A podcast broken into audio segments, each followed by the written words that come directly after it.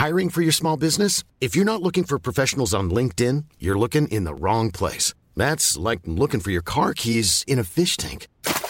LinkedIn helps you hire professionals you can't find anywhere else, even those who aren't actively searching for a new job but might be open to the perfect role. In a given month, over 70% of LinkedIn users don't even visit other leading job sites. So start looking in the right place. With LinkedIn, you can hire professionals like a professional. Post your free job on linkedin.com/people slash people today.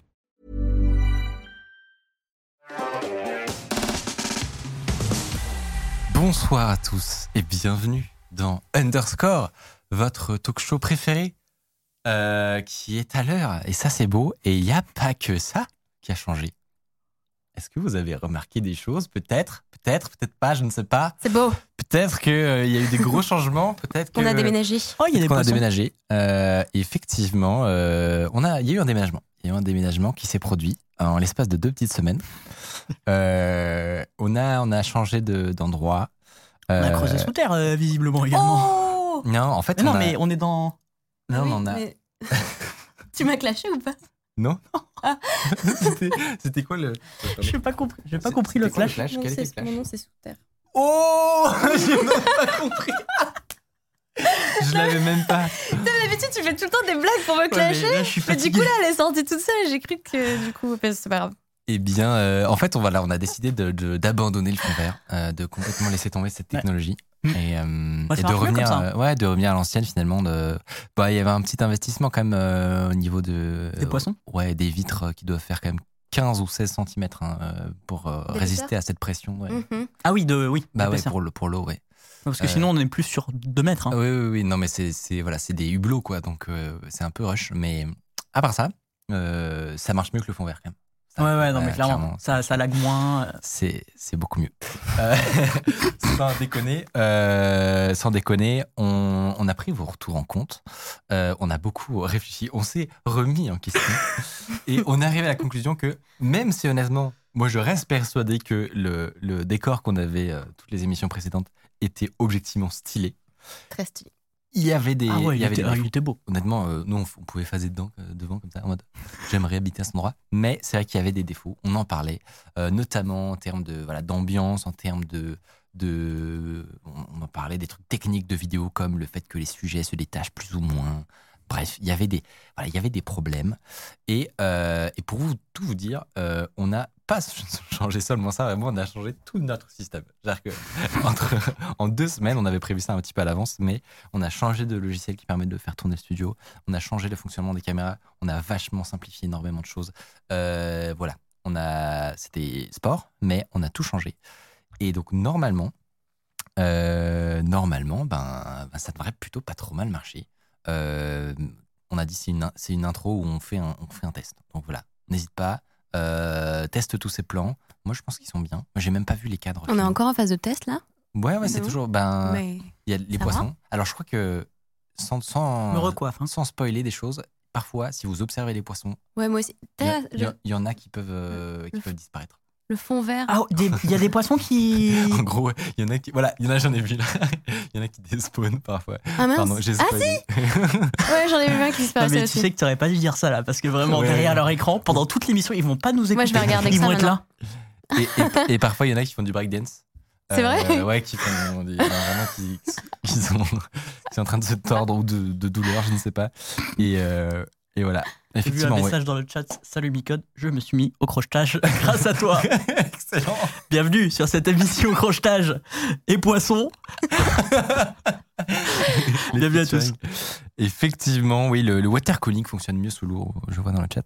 Euh, c'est notre, c'est notre entre secrète. En fait, euh, pour tout vous dire, c'est c'est même tout un appartement. C'est-à-dire que en, en 3D, euh, et c'est un, un magnifique studio qu'on va recevoir d'ailleurs bientôt sur, sur ce plateau parce que c'est trop passionnant ce qu'ils font pour pour pas en parler. Euh, on reviendra sur euh, comment on a construit tout, toute cette, euh, tout ce système avec eux en détail. Mais pour vous dire très succinctement, c'est un appart complet qu'ils ont modélisé en gros. Donc euh, euh, peut-être qu'il y aura la version jeu vidéo de Underscore bientôt. Mais là, en fait, on est dans un appart complet avec plein de plein d'angles et plein de pièces différentes. Et, euh, Ah, il y a des pièces. Il y a d'autres pièces que celles qu'on voit là. c'est bah, c'est un genre de studio avec plusieurs pièces qui sont connectées, tu vois. Donc, c'est une grande pièce ou plein de pièces. Et, euh, et ça, c'est la partie de d'Underscore. Ah, mais je reconnais, il y a ton bureau pas loin. Ouais, ouais. Là, par Euh, là-bas. Non, je sais plus. Oui, c'est ça. Il est en face de nous, en fait. Là, Ah oui. euh, Ah, bah, je le vois d'ailleurs. Du coup, là, ça veut dire qu'on pourrait demander à, à filmer l'arrière des caméras. Euh, techniquement, oui. Techniquement, on pourrait faire ça. pourrait, On pourrait faire ça. On pourra prévoir ce genre de truc plus tard. Euh, Cool. Honnêtement, ça, c'est possible. Mais euh, voilà, on espère que ça vous plaît. Euh, clairement, c'est pas, voilà, c'est pas, pas la version définitive. On, on bosse toujours sur des nouveaux trucs. Mais normalement, en termes de ouais, d'éclairage de, et de mood, ça a bien, bien changé. Donc, trop bien celui-là. Euh, bon, tant mieux. J'ai l'impression que ils sont contents. Ça me fait plaisir. C'est vrai, ils sont contents là? Ouais, ouais. C'est vrai, là, ils sont contents là. Non, mais parce que- ouais, mais c'est vrai Toi, que- tu lis pas les commentaires, toi Non, c'est vrai que je, je- je les ai jamais vus. Non, mais c'est vrai que dans la dernière émission ou celle d'avant, on avait justement pris un petit peu de temps pour discuter un peu de tout ça, voilà, des coulisses et tout.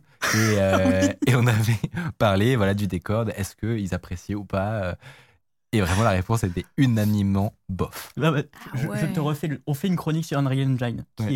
est, qui est en gros un, un- un des composants qui possède le, qui compose pardon le setup pour Oui, faire je- tourner ce studio. C'est la. J'étais là, je Et crois. là, à un moment, Michael dit, euh, mais du coup, euh, ça vous plaît et tout.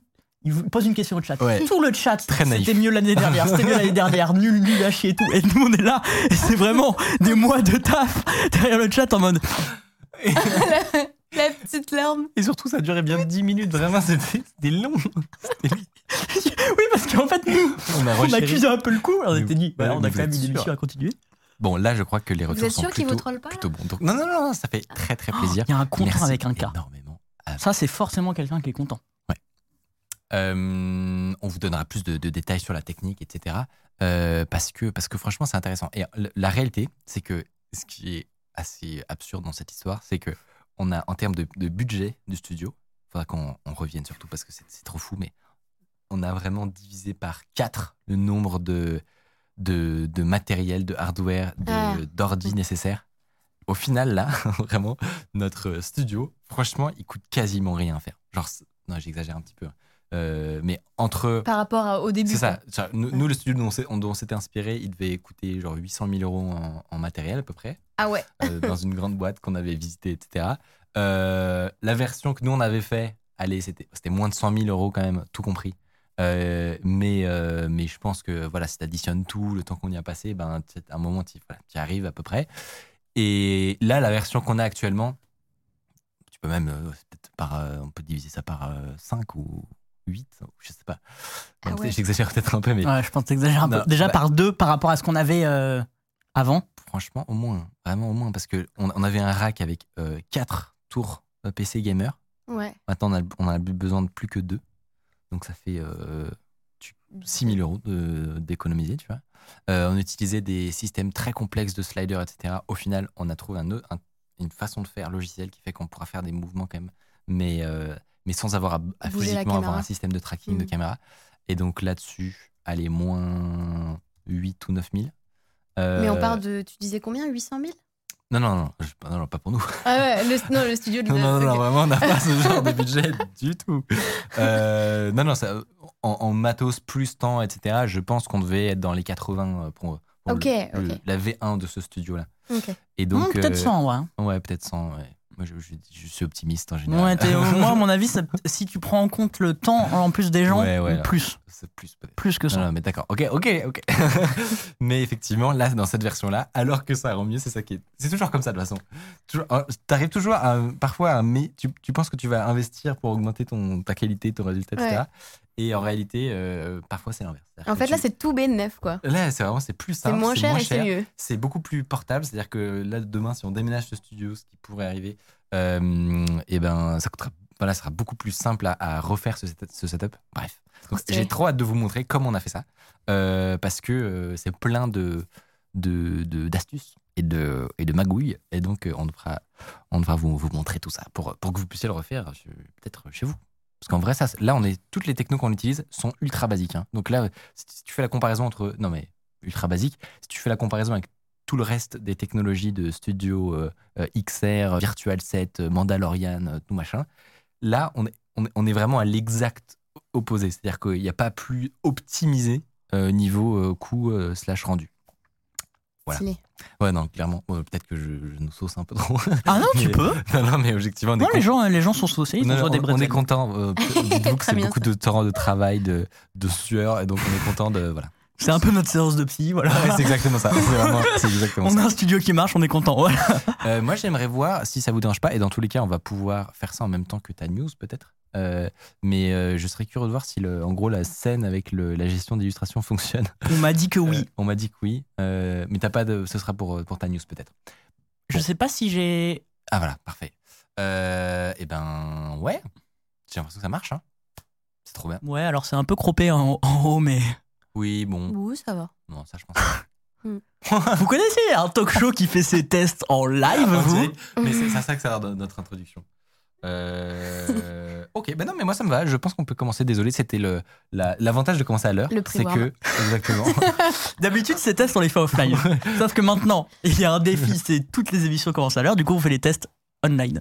Exactement. Donc euh, c'est comme les avant. coulisses. Mais vous êtes là. C'est beau un peu. Euh, je vous propose qu'on rentre dans le vif du sujet et qu'on commence avec nos petites news. Et Tiffany, c'est toi qui commence. Ouais, j'ai une petite news. J'ai découvert un- une plateforme assez cool euh, qui s'appelle Vita Science. Et, euh, et je voulais en parler parce que euh, j'ai eu un petit coup de cœur pour, pour cette plateforme. En gros, euh, c'est une plateforme éducative euh, qui peut aller du niveau collège jusqu'à euh, supérieur, euh, enseignement supérieur, où en fait on peut apprendre à programmer, mais pas que. On peut faire donc du Python, du Scratch, tout ça. Mais la partie qui m'a surtout intéressée, c'était la partie entraînement d'intelligence artificielle. En fait, on peut apprendre à faire son propre modèle de machine learning, mais de deep learning. Et, euh, et du coup, j'ai une petite, euh, une petite vidéo qui va avec. euh, là, vous voyez le site. Là, en fait, quand tu scrolles vers le bas, oh, voilà. Donc là, on a la partie entraînement d'intelligence artificielle. Et en fait, avec une interface assez visuelle, on peut uploader soi-même ses photos. Et euh, après, on peut voir en fait l'architecture du modèle. Alors d'habitude, on les voit jamais euh, visuellement, mais là, ils ont fait l'effort en fait de montrer comment euh, on peut représenter toutes les différentes couches du modèle de machine learning de réseau profond. Et on peut euh, zoomer en fait, euh, si on veut, dans chacune des couches et regarder le détail de chaque neurone, de chaque calcul, de, de comment chaque pixel a été calculé pour Ah, donner quoi. intéressant. Ah, c'est trop bien. Et, ça, et, et, euh, donc là, vous avez toutes les colonnes, c'est les couches en fait. Et là, tu peux cliquer sur chaque pixel et voir quel est le résultat euh, du calcul pour chaque pixel. Et tout à la fin, en fait, tu as toutes les, euh, les classes en fait, qui te permettent de, euh, d'identifier qu'est-ce qu'il y a sur l'image. Et, ça résout un, un des gros problèmes de, euh, des, des cours ou de, ou de voilà, l'apprentissage dans ce domaine-là, c'est que c'est tellement complexe de comprendre ce qui se passe entre l'entrée et la sortie. Exactement. Tu passes ton temps à, Ouais. à essayer de peaufiner de, ton, tes histoires de, d'époque et de. Tu as, plein de notions très abstraites que tu, Ouais. que tu mélanges comme ça, mais, mais, mais tu jamais ce moment que tu peux avoir quand tu fais de, de la programmation normale Ouais. où tu peux aller ouvrir, voir chaque Step étape step. exactement. Ouais, exactement. Qu'est-ce qui se passe quoi? Et là, c'est ultra visuel. Et en fait, j'ai souvent cette conversation avec des gens sur comment marchent les réseaux de neurones profonds et tout ça. Mais en fait, quand on utilise des mots comme neurone et tout ça, on ne sait pas mathématiquement à quoi ça correspond derrière. Oui. Et là, en fait, on voit toutes les matrices, on voit où est-ce qu'elles sont, euh, on, on voit le détail en fait de comment le modèle marche derrière. Donc, ça peut vraiment aider les gens à comprendre. Très Et ce qui est ultra cool, c'est que tu peux euh, le faire en Python, mais tu peux aussi le faire en Scratch. Donc, tu peux commencer très très tôt, parce que Scratch, c'est un langage de programmation euh, visuel Ouais, où tu as des, des blocs, des logiques De que tu peux couleurs. drag and drop et Ouais, tout. Donc, c'est vraiment ultra cool. Euh, c'est euh, c'est une, initiative qui est, euh, qui est soutenue par le ministère de l'Éducation et qui va être très potentiellement intégrée aussi au programme. Et tu vas rire, mais euh, il y a le fondateur de, de De Vita Vita Science, du coup. Oui, on a demandé le nom, du coup, c'est Vita Science, euh, et, et qui, qui est passé dans le chat. Euh, Ah, mais trop bien donc, euh, Bah, Du coup, un petit lui Bah, un petit bonjour. Euh, mais ouais, en tout cas, euh, su- super ce que, ce que vous faites, hein, si, si vous, si vous m'entendez Bah, grand bravo. toujours. Et, euh, et du coup, si ça vous intéresse de comprendre un peu mieux comment marchent les réseaux de neurones. Et en fait, Trop bien. euh, c'est c'est le moment que ça se démocratise. Parce qu'on n'arrête pas d'en parler Ouais. et tout ça. Mais en fait, il y, en- y a partout. Mais maintenant, il faut que ça devienne quelque chose que les gens comprennent un peu mieux. Il faut plus que ce soit cette espèce de boîte noire. euh, Mais exactement. où, euh, donc voilà. Et Donc, ça, ressemble à un- Alors, ça ressemble. C'est, c'est, ça me fait penser à une autre news dont on parlait, à savoir le, des tentatives de faire de la recherche pour avoir des réseaux de neurones plus, qui détaillent mieux leur manière de penser. Euh, et pour avoir un peu moins ce côté boîte noire. Ouais, Je pense que globalement, tout le monde est en train de se dire Hmm, si on comprenait comment ça marchait, ce serait intéressant. exactement. et, euh, et donc, euh, très très cool. Mais effectivement, les, ouais, les interfaces font, euh, m'ont m'ont bien euh, hooké. Ouais. J'ai envie de- d'aller apprendre des trucs. Tiffany, décale-toi un petit peu sur la droite, visiblement. on m'a- Sur la on droite. m'a dit ça dans mon oreillette tant qu'on est imaginaire. dans notre introduction, on peut faire, on peut faire un. Et euh, Hardis nous a raid, et apparemment il y avait une petite Mais vanne oui, en mode il est vu. caché dans l'aquarium. Je crois que c'est ça la blague. C'est juste ça Qui est Ouais. caché dans l'aquarium. Tu sais, c'est les messages de raid. Mais euh, Ah, il est caché là. ce Mais qui on- dit qu'on peut pas réagir à cause de la VOD YouTube, c'est faux, nous ne sommes pas encore en VOD. Non, mais c'est exactement c'est ça, c'est ça. Le pire, c'est qu'on pourrait faire en sorte d'intégrer. Euh, Hardisk d'intégrer, par exemple, une vidéoconférence avec Hardisk dans l'aquarium. Donc, c'est possible, on peut le faire. Ouais, C'est un mec sous l'eau, Hardisk. Euh, Et est-ce que tu veux une. ouais, le pire, c'est Tiffany qui a Tiffany, elle a un temps de retard sur mes vannes Depuis ce soir. 18h, ils font des vannes et je lag à mort. Désolée pour le ping, mais enfin, je, je suis Est-ce que tu voudrais une autre anecdote extrêmement euh, cocasse? C'est le terme que je vais utiliser. Croustillante? Croustillante également. Euh, tu as parlé de Vitations. Yes. Euh, Est-ce que vous, vous savez probablement, parce qu'on on en, a, on en a un peu parlé dans une ou deux vidéos, mais on a une boîte euh, ou une activité, on peut dire, euh, à côté, un genre de side business, comme on dit aussi dans le game, qui s'appelle One Click Studio. Peut-être on en, a déjà parlé, J'ai vu tout à l'heure. tu as vu. Mm. Euh, et donc concrètement, c'est un, un studio en kit euh, qu'on installe euh, voilà, chez, chez des entreprises qui en ont marre d'appeler constamment des prestataires externes pour se faire euh, des, des lives euh, des lives hybrides, donc tu sais, où tu as des gens à distance, des gens sur place, etc. Bon, et du coup, il y a un moment où ça commence à, à raquer, Ah ouais. à, à raquer très fort. Oh, c'est Waouh, vraiment oh la-. Oh, la pub est présente. Non, la landing page. Euh, et dingue, fait avec amour. hein. Il paraît que le studio se lance en moins de 17 secondes. Ouais, alors en vrai, c'est plutôt 30. je, sais pas, mais je me fais tirer. Moi, je- moi, j'ai- en fait, Autokill. moi, j'écris des trucs sur ma landing page et après, je vois avec l'ingénieur et il est pas content. Euh, et, euh, et donc, non, non, mais ça- c'est bien, ça met la barre, euh, ça, met la barre haute. Ouais, je crois Mm. qu'on on, on doit encore grappiller, grappiller quelques secondes, je crois, pour que ce soit Non, c'est ah, c'est très rapide. nickel. Oui, non, mais honnêtement, on est sur du surpeaufinage. Euh, bref, Y a-t-il qui vient d'écrire 45 secondes menteur. Euh, non, non. Bon, et l'anecdote très marrante, c'est que hier, apparemment, c'est, je viens de le découvrir, hein, Arthur vient de m'envoyer le message, mais hier, on a eu un- une discussion avec Vitation, justement, pour potentiellement euh, Ah, mais oui, non, mais alors.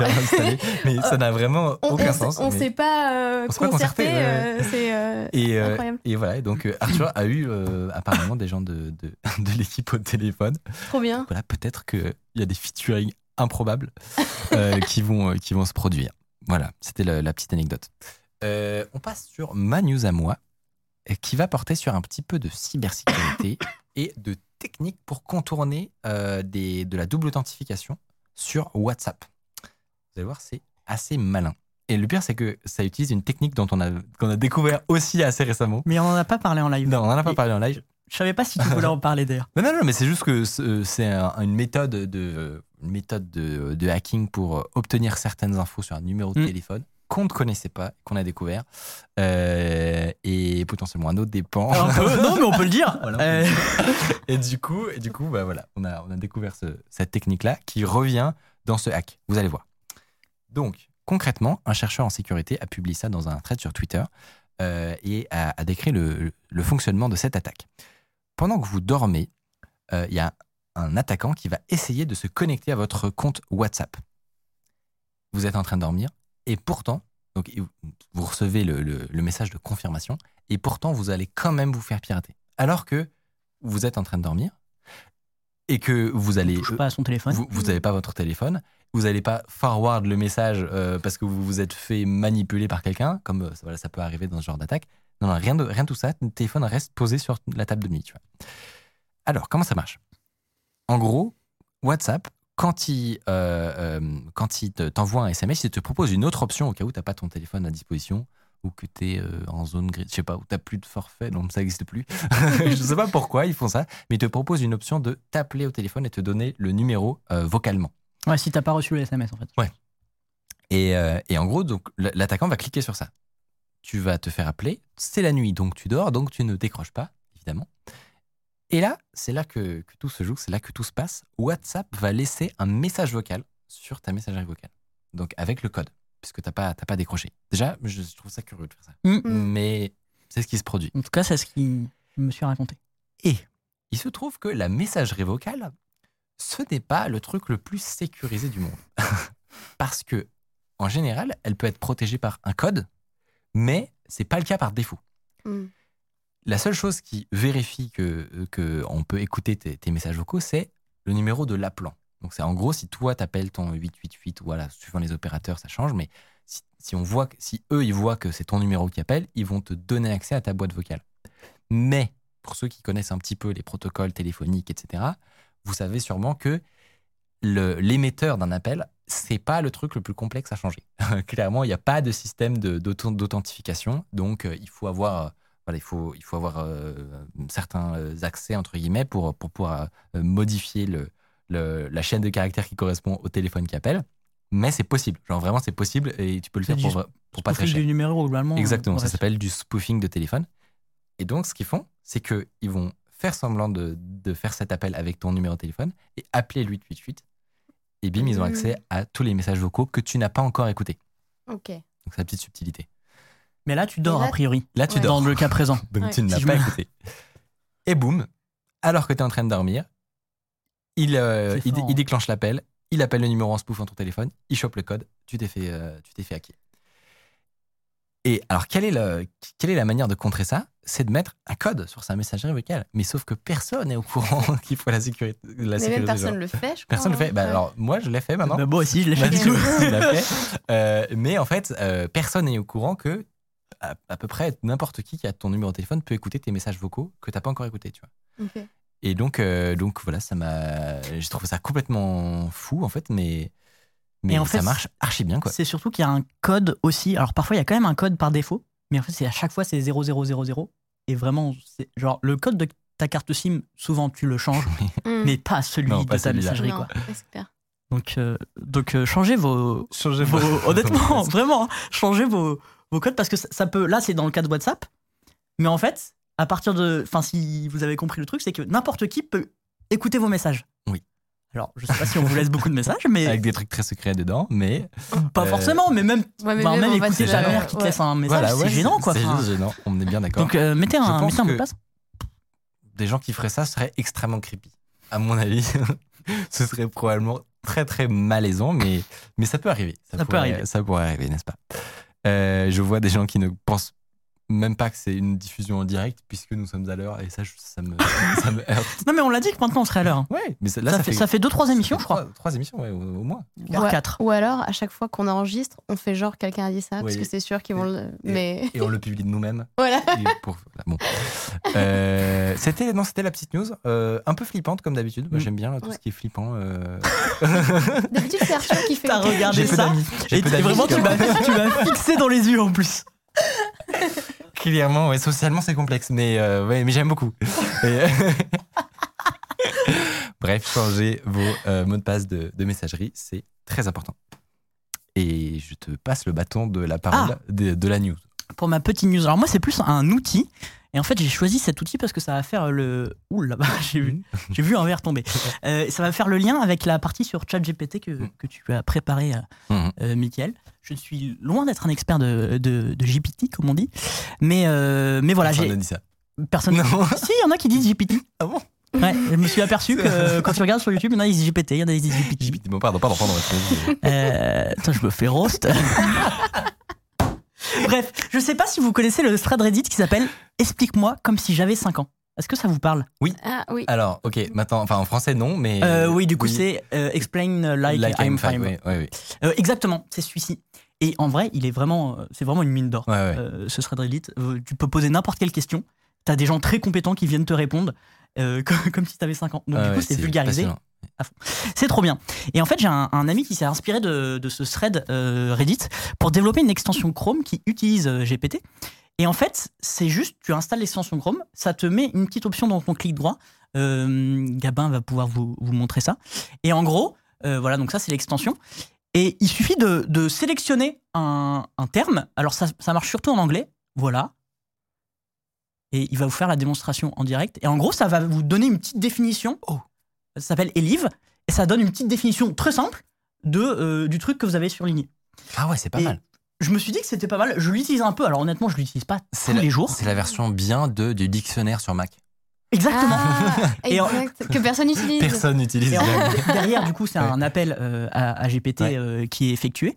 Et en fait, c'était aussi pour parler de. J'ai l'impression que de plus en plus, il y a plein de petits outils Ouais. qui utilisent GPT en arrière-plan. Mm. Et je Qui sont pense que. spécialisés dans quelque qui sont ouais. spécialisés. Mm. Et euh, franchement, c'est assez simple, Mm. mais très chouette.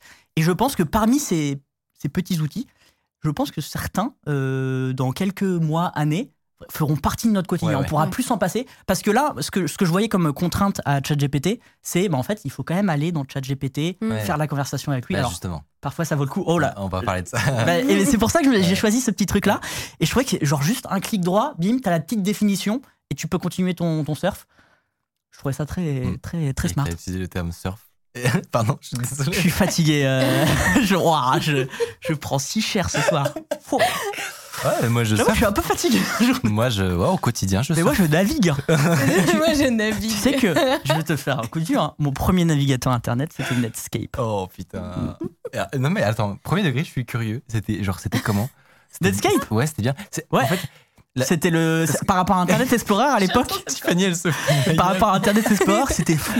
Ok, non mais parce qu'en fait j'ai l'impression qu'il y a eu une stagnation de malade mental sur les euh, six dernières années sur les sur les. Les là, bro- je te les parle de browsers. 2000. euh, Ouais, ouais, non, je sais. ouais. Mais du coup, il y, il y a ce, j'ai cette impression où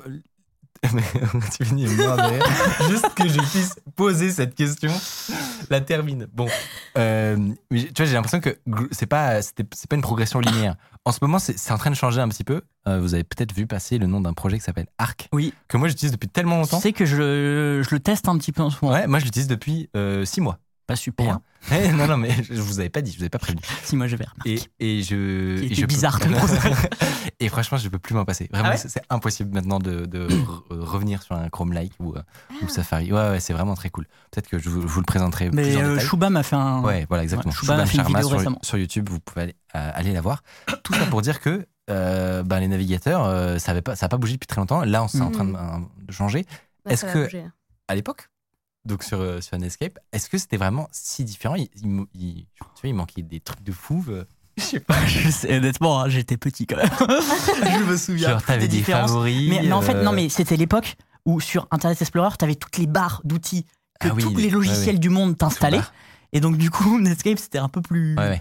plus soft et tout machin. Mais je pense qu'il y a eu plusieurs. euh, il y a par exemple, à l'arrivée de Netscape, qui a, qui a bouleversé un peu euh, le, Le game. les- le game des navigateurs. Et un peu plus tard, c'est au moment de l'arrivée de Chrome, Hmm. euh, parce qu'ils sont arrivés assez tard, hein, Ouais. Chrome, euh, où pareil, il y a eu plein de features en, en un, un très peu d'espace, l'arrivée des extensions et tout machin.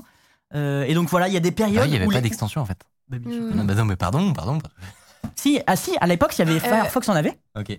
mais, euh, mais c'était un peu moins répandu. euh, voilà. Et les gens les utilisaient pas vraiment? Ok. Ou c'était J'ai trop envie. de- Bah, je sais pas pourquoi. Je, je- moi, j'ai une, j'ai une passion rétro. Et, et on pourrait faire des émissions spéciales. euh, En vrai, ça pourrait être fun. Faut inviter Hardisk aussi, parce que Hardisk, il a utilisé des trucs sympas. Ouais, ouais, c'est clair. Euh, J'avoue, euh, franchement, je pense qu'il y a des bons sujets rétro à faire. Je sais pas à quel point ça intéresse, mais Ben là, euh, il- en fait, dès que ça touche à la nostalgie, genre je vois des Team Netscape, des Ouais, ouais. Firefox Forever, tu vois, les gens sont attachés à, la- c'est vrai. à leur, euh, à leur navigateur. Ça- mais je pense qu'on pourrait tester de faire des sujets un peu comme ça, rétro, euh, rétro IT Oh, finalement. Alta Vista. C'est quoi ça? Je crois que c'était un. C'est quoi ça C'était pas un service de petite annonce Alta Non, je confonds. Mais je vais, en fait, je sais pas si c'est bonne idée parce que je vais juste me ridiculiser constamment, Ah non, quoi, parce que. Alors Je non, non, je, pense que. Un moteur de recherche, c'était ça. Oui. Je- C'est je pense que l'ancêtre de Google. d'accord. Mm. En fait, ça dépend de la moyenne d'âge euh, de tes auditeurs. hein. Ouais. Parce que. C'est l'ancien nom de Yahoo. On Alta me dit- Vista On me l'a dit. hein, euh, je vous mentir. On est vraiment au pub là. Ouais. J'étais pas au courant. Non, bah que je, je, je vois que effectivement le, le chat est, est- non mais t'as vu ça, Tout de passionné. suite, il- ça le chat est passionné. Il faudra faire des sujets de ce type-là. Je vous propose de euh, d'avancer dans cette petite émission et de vous donner le caramel. Effectivement, Ouais, moi, j'ai Tous- des. tous ces noms qui résonnent. Gros- grosse nostalgie, dans le chat. là. Oui, non, pas mal aussi. Euh, le programme de cette soirée avec euh, Tiffany notamment, euh, et, surtout, euh, je vais pas vous mentir, cet après-midi, j'ai tryhard comme jamais euh, l'outil que vous connaissez qui s'appelle ChatGPT. Et j'ai découvert encore une myriade de trucs dont on n'avait pas eu le temps de parler la dernière fois. Même là, je pense que j'aurais pas eu le temps de tout vous montrer, mais j'ai trouvé des dingueries. Tu, tu parlais justement d'extension Chrome, j'ai trouvé des trucs trop bien. J'ai trouvé des techniques pour faire des prompts qui marchent trop bien. Bref. En gros, je suis comme un ouf parce que j'ai trouvé plein de trucs. Et Ça donc- se voit pas du tout. hein. et donc, je dois vous, je dois vous faire un débrief. Mais euh, il y aura, il y aura- je pourrais pas vous parler de tout. Euh, Il faudrait faire euh, 10 épisodes sur ce Moi, truc. tu m'as teasé sur un truc qui m'intéresse. Ouais. Donc, euh, je suis le premier à. je, je pense que je t'ai parlé du fait que peut-être on peut connecter euh. C'est- ChatGPT c'est et ça. Google, par C'est exemple. ça, c'est ça que, qui m'intéresse. Ouais, il y a plein d'autres trucs, tu vas voir. Mais, euh, mais voilà, je vous, je vous raconterai tout ça. En fin d'émission, on va aussi recevoir Kevin Limonier, euh, qui est chercheur spécialiste du numérique russe. Euh, et, et du coup, ça va nous permettre de creuser plein de sujets un peu intéressants, des questions. J'en ai, tu sais que j'ai parlé de, du programme de l'émission à mes parents. Et, bien. et je leur ai demandé justement, bah oui, ouais. et parce que je voulais un peu savoir c'est quoi, quand je te dis Internet russe, c'est quoi les trucs les plus étonnants euh, Si, tu avais un expert en face de toi, tu te poserais quoi Mm. comme question Ouais. Et j'ai creusé, et en fait, le, typiquement, bon, il y a le, le fait qu'ils aient pas Google, qu'ils aient des, des. On parlera de tout ça évidemment. Comment ça se fait qu'ils ont voilà, leurs entreprises à eux, qui- que Google a jamais réussi à, à- à fonctionner là-bas, alors qu'il y a, de ce que je sais, il n'y a pas de firewall. Enfin, c'est pas. Je crois pas. En tout cas, c'est pas comparable à, aux raisons qui expliquent l'Internet chinois, par exemple. Et donc, euh, donc ça, c'est un premier point. Et. Google est en Chine. C'est vrai, t'as raison. Alors peut-être Google est en Russie, j'en sais rien, mais en tout cas, ils l'utilisent pas. Quoi. Oui, oui, c'est ça. Ça très bien. Mais euh, ok, mais pour les réseaux sociaux, en tout cas, c'est, Oui. la Chine, elle, les tient. Tout ça pour dire que c'est pas ça qui les intéressait le plus. C'était la question pourquoi est-ce qu'il y a autant de cybercriminels euh, et de Ah, hackers Mm. en Russie? Mais moi, je pensais que ce serait l'inverse, en fait. En Ah fait, ouais, non. ouais. Ça, c'est ça vraiment le. Tout, enfin, dans Bah, l'inconscient moment, collectif, tu te dis les hackers sont souvent en Russie. Il y a là-bas, beaucoup de, ouais. de hacking là-bas. Mais pourquoi? Tu vois, Ça vient d'où? Eh ben, on va en parler tout à l'heure. Euh, transition incroyable. Et, et juste. On va lui donner un chocolat. Euh, et juste avant, on va un petit peu euh, se plonger dans une, un type d'arnaque très particulier dans lequel tu tu tu t'es plongé avec qui avec plein de gens de, de cet écosystème Mm. plus ou moins jeune avec qui tu as discuté. Tu vas nous parler d'arnaque au fast-food. Voilà. Je ne sais pas si vous connaissez l'existence de ce game, mais c'est un game et on va voir ça tout de suite avec Mathieu.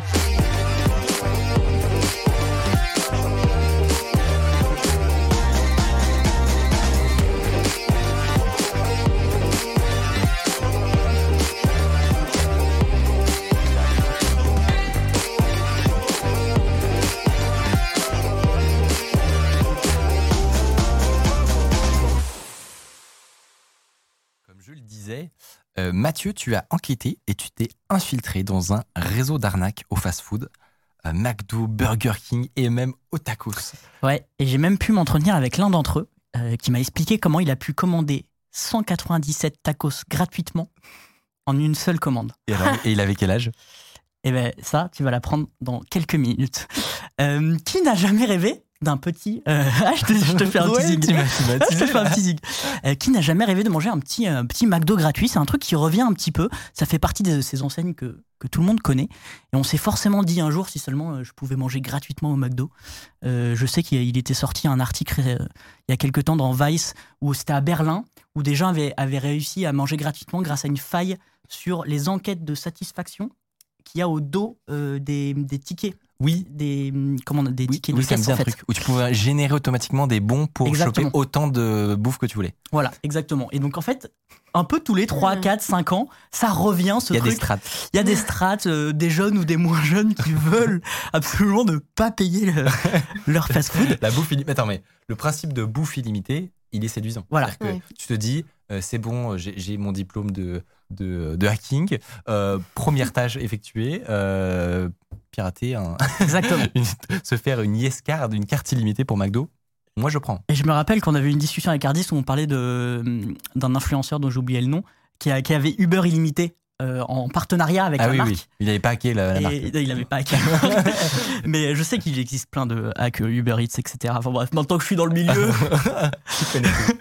Mais euh, et donc du coup, en fait, tout de suite, ça suscite chez les gens en mode ah, bouffe illimitée, c'est quand même. Comment t'as fait? Mais surtout, Comment comment, Parce que ça a l'air, ça doit être, euh, il doit faire vachement attention justement à ce qu'il n'y ait pas de, de failles ou de trucs comme ça. Bah, surtout, c'est des grands groupes dont on, Ouais. dont on va parler. Tu l'as dit, McDo, Burger King, euh, au Mais comme tu l'as dit, en plus, systématiquement, ils doivent être attaqués. Bah ouais. Donc Ouais. Exactement. Et il y en a qui arrivent. Ouais. Il y en a qui arrivent, et en plus, dans notre cas précis, ça allait un petit peu trop loin. Tout commence sur un forum et un serveur euh, Discord sur lequel le trafic euh, prospère. Donc là, on voit des gens qui, qui mangent euh, quasiment gratuitement et qui se Qui s'en vantent. qui s'en vantent sur, euh, sur Discord. Et j'ai pu m'entretenir avec trois d'entre eux qui, qui étaient à- un petit peu à la tête, euh, qui sont à la tête du trafic. Bricky, qui a 17 ans, euh, Petit Canard, 19 ans en deuxième année de médecine. Évidemment, à chaque fois, c'est des pseudos. Oui. Et le dernier, il a accepté de témoigner. Et donc, je le laisse se présenter et nous expliquer comment il s'est retrouvé dans ce trafic. Alors, je me présente. euh, sur Internet, j'ai pris nombreux pseudos comme euh, Hubert, Jean-Paul, Il est si jeune. euh, des trucs comme ça. Et ce que je fais dans la vie, bah, actuellement, je suis en études avec un cursus basique. Donc, je suis en troisième, j'ai 14 ans. J'ai découvert ce milieu vers mes, vers mes 11 ans, donc c'est assez tôt. Vers mes 11 ans, je m'intéressais déjà aux comptes gratuits, etc. J'étais déjà sur des générateurs. C'est des sites gratuits sur Internet qui, qui donnent des comptes gratuitement, donc des comptes sur des plateformes. Donc moi, j'étais déjà sur ça pour récupérer des comptes Minecraft, des trucs comme ça. Euh, et ensuite, je me suis dit, mais comment est-ce qu'ils font pour hacker des, euh, des comptes comme ça? Comment, comment est-ce que c'est si facile? Parce que pour en donner gratuitement, c'est que ça doit être facile. Donc je me suis intéressé, je me suis plongé dans les forums, dans le Clear Web. Euh, je vais pas en citer, mais c'est facilement trouvable. Donc là-bas, il y a des gens qui t'expliquent comment faire, il y a des tutoriels, euh, il y a des configs, il y a des combolistes et il y a des proxys. Donc il y a littéralement tout ce que tu veux pour bien commencer. En fait. Euh, bah, je choisis des, des pseudos sur Internet comme ça. C'est pour euh, souvent c'est, des prénoms ultra connus, ultra répandus dans la France. Ce qui fait que si tu te prénommes Hubert et que par exemple un mec t'en veut sur Internet, il ira pas chercher sur Internet Hubert. Tu vois Parce que s'il va chercher Hubert, il va tomber sur euh, plein de profils, Oui. plein, etc., etc. Donc souvent, je prends des pseudos comme ça. euh, François, Hubert, Jean-Paul, euh, Yves, euh, etc. Des trucs comme ça. Ce qui fait que moi, derrière, bon, même si ça représente pas une énorme étape de la sécurité sur Internet, ça représente une petite partie quand même. Donc comme ça, t'as pas un pseudo qui est très reconnaissable. C'est pas je vais sur Internet, je tape ton pseudo, ah, je trouve ta chaîne YouTube par exemple. Il a seulement 14 ans. Il est en troisième et durant tout le temps où j'ai discuté avec lui, qui a duré un peu longtemps, il s'est successivement appelé, comme il a dit, Hubert, Jean-Paul et enfin François. Son profil changeait euh, régulièrement et il prenait des, prénoms tout à fait classiques. Alors en fait, toute cette arnaque se base sur le vol de comptes et particulièrement des comptes McDo et Burger King. Pardon. Il nous explique comment ça fonctionne rapidement. Et sur McDo, du coup, il y a un système de fidélité avec les points, ce qui fait qu'à chaque fois qu'une personne va commander des points, enfin, va commander chez McDo, derrière, elle va recevoir des points. Donc, qu'est-ce qu'elle va faire avec ces points-là? Elle pourra manger gratuitement. Donc, c'est un système de fidélité pour fidéliser les clients, etc. Moi, derrière euh, le- les comptes, comment ça marche? C'est que, bon, c'est du vol. Je vais euh, voler ces comptes-là et je vais utiliser les points pour moi ou les revendre. Donc, euh, ça permet d'utiliser les points. On ne vole pas l'argent des gens dans une certaine manière ok mais euh, on va pas par exemple euh, utiliser euh, leur carte bancaire ou, ou quoi Donc il vole des comptes McDo et en utilisant les points de fidélité du compte volé, il peut se commander un menu euh, quasiment gratuitement. En fait, avec 4 ou 5 euros, ils peuvent prétendre à un gros menu avec dessert qui coûte genre normalement euh, 10 ou, euh, Ok. ou 15 euros. Mm. Alors comment ils font pour récupérer les comptes? Euh, La première solution, c'est ils en achètent. Euh, tout simplement, directement des comptes McDo qui ont fuité avec le mail et, et le mot de passe Hmm. mais en fait ça coûte un peu cher. Euh, selon selon l'un d'entre eux avec qui j'ai discuté d'ailleurs, il y a entre 5000 et 20 000 comptes McDo qui fuitent par mois. D'accord. Bon, c'est d'après lui, mais ça m'a- ça m'a paru énorme. Deuxième solution, et ça ils me l'ont pas mal détaillé, ils utilisent des combolistes. Donc en fait, c'est des ensembles de mails mots de passe qui ont fuité sur le net, et soit ils les achètent, soit ils les dumpent, c'est-à-dire qu'ils profitent d'une faille SQL pour se constituer sa propre base de données de mail euh, password. Et en fait, ils récupèrent toutes ces bases de données gigantesques de mots de passe et de mails qui ont fuité, et ils font une petite euh, une moulinette, une, une config open bullet. En gros, c'est des logiciels qui sont normalement utilisés euh, en pen test pour essayer en fait en DDoS tous les couples mail mot de passe sur les sites de McDo et Burger King. En fait, sur la masse, il y a C'est obligé qu'il y ait forcément un petit pourcentage. qu'il ouais. y en a qui ressortent Ouais, ouais. euh, parce que tu utilises les mêmes mots de passe, Mm. le même mail, etc. Et il y en a qui fonctionnent. Et en fait, même si la base de données de mots de passe est publique, par exemple, que tu l'as pas acheté, Ouais. c'est très rare que d'autres euh, hackers ont pensé à se dire on va essayer sur McDo ou Burger King. Ouais. Donc en fait, ils se spécialisent dans ça, Ah oui. ils récupèrent plein de mots de passe et de bases de données, ils se constituent un, un- un portefeuille de, de comptes McDo et Burger King C'est euh, hyper intéressant. Parce qu'effectivement, le, le game donc, des combo listes, donc ces, ces fameux euh, euh, mots listes de mots de passe, etc., euh, bah voilà, y- ça, ça traîne beaucoup. Euh, Il y en a euh, que tu peux les, les acheter même pour avoir des, des, des infos les plus fraîches possibles, comme ils disent. Donc euh, peut-être que c'est sur un, des forums de hacking. Exactement, c'est un, c'est un leak qui a eu lieu il y a, euh, il y a à peine un mois. Ouais. Et, Ah, euh, et donc là, tu vas, tu vas l'acheter pour avoir les données les plus à jour possibles. Mais c'est vrai que souvent, la, la cible, c'est des sites que tu peux monétiser euh, de, de manière évidente. Donc Mm. c'est soit des, des comptes bancaires, soit de- des comptes Steam ou des comptes Uber ou des choses comme ça. Ça, c'est ce, qui a- ce qui va être le plus visé. Donc c'est intéressant de voir que personne n'a pensé au site de McDo. Personne s'est dit, il y a une, une rentabilité à essayer Ouais. de se faire euh, des comptes McDo, en fait. Complètement. Mais en fait, si. Et en fait, il y en a une. Et il y a un élément qui est très important sur lequel pourquoi ça, euh, enfin, pour lequel pourquoi ça marche, c'est qu'il n'y a pas de double authentification sur Ah. McDo. Et donc du coup, ça marche. Ah, bah, ça, va vite changer, ça. Ça a peut-être d'ailleurs euh, déjà changé. Euh, de leur Allô, côté, pour, ils se protègent un petit peu pour éviter de, de se faire flag. Euh, ils utilisent plein de techniques euh, un peu classiques de proxy résidentiel, de remote desktop. Euh, et donc en fait, ils font tout, euh, des proxy lists également, ils font tout pour que leur propre IP ne soit jamais utilisée Ouais. quand ils font tourner des, des combo listes Bah, euh, de test. C'est- J'allais réagir justement parce que j'ai vu dans le chat des gens euh, à raison mentionner que c'est pas certain qu'il ait conscience des problèmes euh, qui peut s'attirer. Je trouvais ça intéressant justement sa phrase sur le fait que euh, bah, sur sa, sa- sa morale entre guillemets comment il y a toujours ce truc dans la petite cybercriminalité où voilà tu trouves ta, ta ligne ta ligne rouge entre guillemets et bon là lui apparemment euh, est ok avec le fait de récupérer des points de fidélité parce que c'est pas du vrai argent etc. Je trouve ça en, en termes de psychologie de la cybercriminalité c'est hyper intéressant. Ils m'ont tous. En fait, je leur ai posé la question Ouais, évidemment ouais. aux trois. Euh, est-ce que vous avez conscience de faire quelque chose d'illégal et, et est-ce que vous avez peur et tout, et que et que etc. Pardon. Et on y reviendra juste après. Mais globalement, ils se réfugient tous derrière. C'est pas du vrai argent. C'est Ouais. des points de fidélité. Ouais. Donc, d'un point de vue éthique, parfois ils utilisent le mot éthique.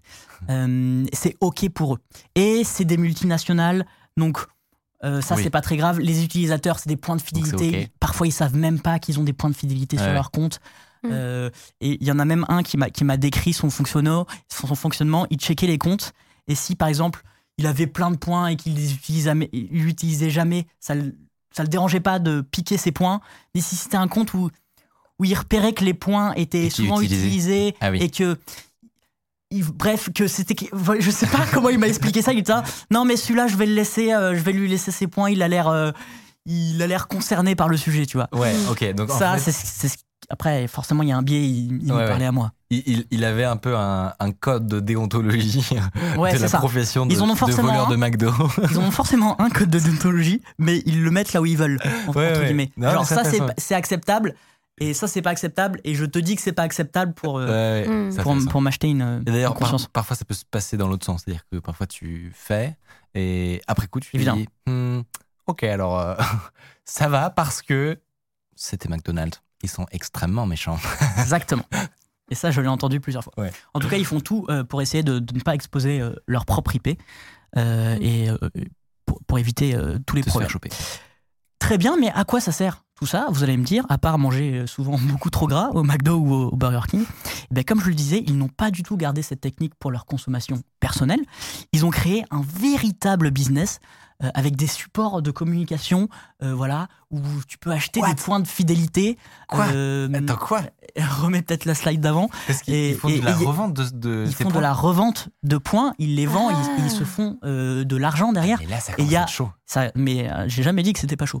Et c'est Ouais. complètement Mais- illégal. non, mais moi, j'avais pas compris ça. Et ben moi, j'ai- j'avais- compris au fur et à mesure. Au début, moi, je pensais que c'était juste pour se livrer des. des de Pour manger, pour quoi. eux, quoi. Et c'est Juste- toujours ce juste qu'ils pour font eux. au début. Au début, ils le découvrent en tant qu'acheteur. Après, ils vont chercher leur propre bouffe. Et il y a un moment où ils traînent sur des forums de hacking, ils voient des gens Et se ils faire voient de l'argent se revendre. et ils se disent moi aussi j'ai envie de me faire de l'argent. Ah ouais. Et donc on- moi ce qui, ce qui m'a étonné c'est qu'il y a- il y, a même une foire à questions quoi sur euh, comment bien utiliser les points Euh, et un Discord où tu peux acheter directement euh, des points de fidélité et c'est sur ce Discord euh, que, que je me suis retrouvé. Le problème en faisant ça, je le disais, c'est que le compte sur lequel il y a les points de fidé- fidélité ne t'appartient pas. Et donc imaginons que j'achète des points sur ce Discord, chose que je n'ai pas fait. oui, le journalisme a, a ses limites. Imaginons, j'achète des points et je me retrouve avec un compte de quelqu'un qui s'appelle Émilie. C'est compliqué au comptoir du McDo quand t'arrives J'avoue. et tu vas pour. Ben oui Mais est-ce qu'il vérifie ça? Et ben Uber. Euh, Hubert, pardon, Uber. Ou Jean-Paul, comme il s'appelle. Oui. Ça lui est arrivé la première fois qu'il a mis à exécution cette fraude. Et il nous raconte comment il a réagi, puis la mésaventure qu'a qu'a vécu un de ses propres clients à qui il a vendu euh, des points de fidélité. On regarde. Donc, euh, pendant que j'étais en train de sélectionner euh, les, les caractères, les huit caractères pour recommander avec des points, j'ai même une question qui m'a fait peur à un moment, c'est le McDo, qui a une quelqu'un du McDo qui me dit Est-ce que c'est vous Charlotte? Donc c'est le nom du compte. Donc c'est pour ma première fois que je fais ça. D'un coup, je me prends un, un frisson, quoi. Je me prends un frisson. Je me dis oh non, mais qu'est-ce qui va se passer, etc. Et là, je, je dis oui par instinct. Je dis c'est le compte à quelqu'un de ma famille. Donc souvent c'est ça l'excuse que tout le monde utilise et qu'on nous en donne, c'est le compte de quelqu'un de lointain dans la famille. Donc comme ça, ils peuvent pas nous Mm. demander carte d'identité ou quoi. De toute façon, ils ne n'auront pas le droit. C'était quelqu'un euh, qui euh, voulait, euh, euh, qui voulait pécho quelqu'un, qui voulait pécho une autre, euh, une autre personne. Un client, Sauf du coup. que euh, à Mm. ce moment-là, il n'avait pas beaucoup d'argent. Donc euh, elle est venue nous acheter un compte McDo et euh, grâce à ça, elle a, il avait réussi à l'inviter au McDo. Ah oui, Cependant, lien, il y a eu un petit souci parce que pendant le McDo, il leur avait demandé, il, avait demandé au- à cette personne-là justement qui avait invité si c'était à lui le compte et il a paniqué. Il, il savait pas quoi dire. Il était avec sa compagne, il savait pas quoi dire. Du coup, à ce moment-là, tout avait été raté. Ils ont dit mais le compte il est pas à vous. Ils, ils ont été dégagés du magasin, etc. Ah. Le date Le qui date. tourne mal. Oh T'achètes des points de fidélité, tu te fais flag au McDo et tu dois partir. Ah, mais C'est déjà, un le, enfer. le date à McDo, ça commence mal. Oh non. Oui, alors euh, Tiffany, ça, euh, juge pas les gens. Non, mais c'est-à-dire que là, on est dans un cas où il est en, où il est en galère pour, se- pour acheter un McDo pour aller euh, faire son date. Donc, il il y a une envie quand même de, de, de garder, euh, de, de garder la face, quoi. Là, tu te fais tège du McDo Ouais, c'est chaud. parce que t'as pas les points et tout. T'imagines, t'es la personne qui accompagne. hein. C'est terrible. Fou. Comme tu le disais, je leur ai demandé à chacun d'entre eux s'ils avaient conscience euh, que c'était parfaitement illégal euh, et aussi s'ils avaient peur de se faire choper euh, Ouais. par la police. Alors, ils ont tout à fait confiance, euh, conscience pardon, du, que c'est illégal, mais se cache derrière, je vous l'ai dit, les points de fidélité, euh, c'est pas du vrai argent. Ouais. Concernant la police, en fait, personne n'en a vraiment peur parce qu'ils se disent, ils vont pas venir fouiller un trafic de points de fidélité et euh, ils ont autre chose à faire. Ouais. Et c'est marrant parce que je, je leur parlais indépendamment. Alors, je savais qu'ils ils se connaissaient virtuellement, mais ils m'ont tous répondu ça. La même chose, ah oui. Ils m'ont tous euh, répondu la même chose. Euh, Mais la réalité, c'est que. c'est parfaitement illégal. Et tu, fais un business dessus et enfin, tu peux avoir des problèmes. Et j'ai eu des nouvelles de certaines personnes parce que cette histoire n'est pas finie. Je, que, bon, je Tu vas, nous- tu vas nous dire. dirai Ok. à la fin. Euh, en fait, moi, ce que, là où je pense qu'ils sont un peu naïfs, peut-être, c'est que, ok, à mon avis, si c'est genre si c'était de l'usage personnel qui continuait, qui subsistait, oui. euh, bon, ça peut faire une certaine somme, mais effectivement, ça m'étonnerait que voilà qu'il se passe énormément de choses. Là, euh, c'est un cas où c'est du, je sais pas si on appelle ça du recel ou c'est en tout cas, c'est en- en- la, la petite ligne juridique Oui. change. c'est plus la même. Exactement. À mon avis, ça doit pas être les mêmes peines euh, encourues. Je sais pas si tu les. Alors non, je ne l'ai pas du tout, mais par contre, tu te posais la question euh, combien ça leur rapporte? Ouais. Je lui ai posé la question. Ah bah génial.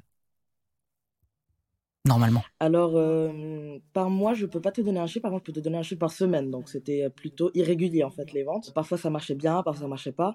Par semaine, j'arrivais à récolter un total de 600 à 700 euros grâce au compte, hors utilisation personnelle. Alors, McDo, c'était euh, la grosse partie, Ouais. du coup, de ses ventes. Donc, comme je t'ai dit, c'est un fast-food mondialement connu et le premier. Donc, euh, pour McDo, euh, j'ai réussi à avoir environ euh, 500 à 600 par semaine. KFC et Burger King, c'était secondaire.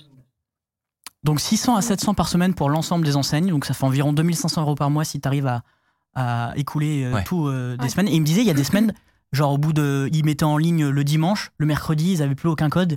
Et en fait, il, il marchait par semaine comme ça. C'est pour ça qu'il il dit son chiffre d'affaires par semaine, parce qu'il faut qu'ils arrivent à avoir des comptes avec Ouais, des points de fidélité dessus. Il y, a Ok. un, il y a un truc qui bloque.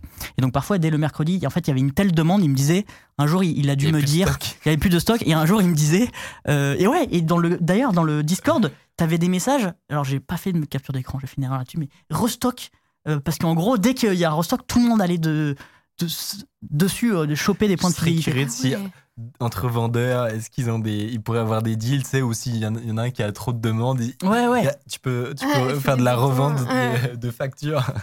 Mais du coup, en fait, souvent, ils s'associent et ils font Ouais. une seule marketplace et après, Ah oui, en- je, ah, je sais et- pas comment ils, prennent un toute la base de données, ouais, voilà, d'accord. etc. Enfin, globalement, là, c'était comme ça que c'était organisé. Euh, où est-ce que j'en étais? Oui, Petit Canard, qui est un- une autre source, m'a dit que de son côté, lui, euh, il avait fait 1500 euros en 6 mois. Donc, ce qui est OK, mais C'est pas- ah, ça dépend le temps qu'il y a passé, on va pour, dire. pour beaucoup d'efforts, je pense. Euh, mais par contre, avec l'ensemble de ces autres arnaques, parce que c'est quelqu'un qui jouait sur plusieurs tableaux, il était aux alentours de 3000 euros par mois.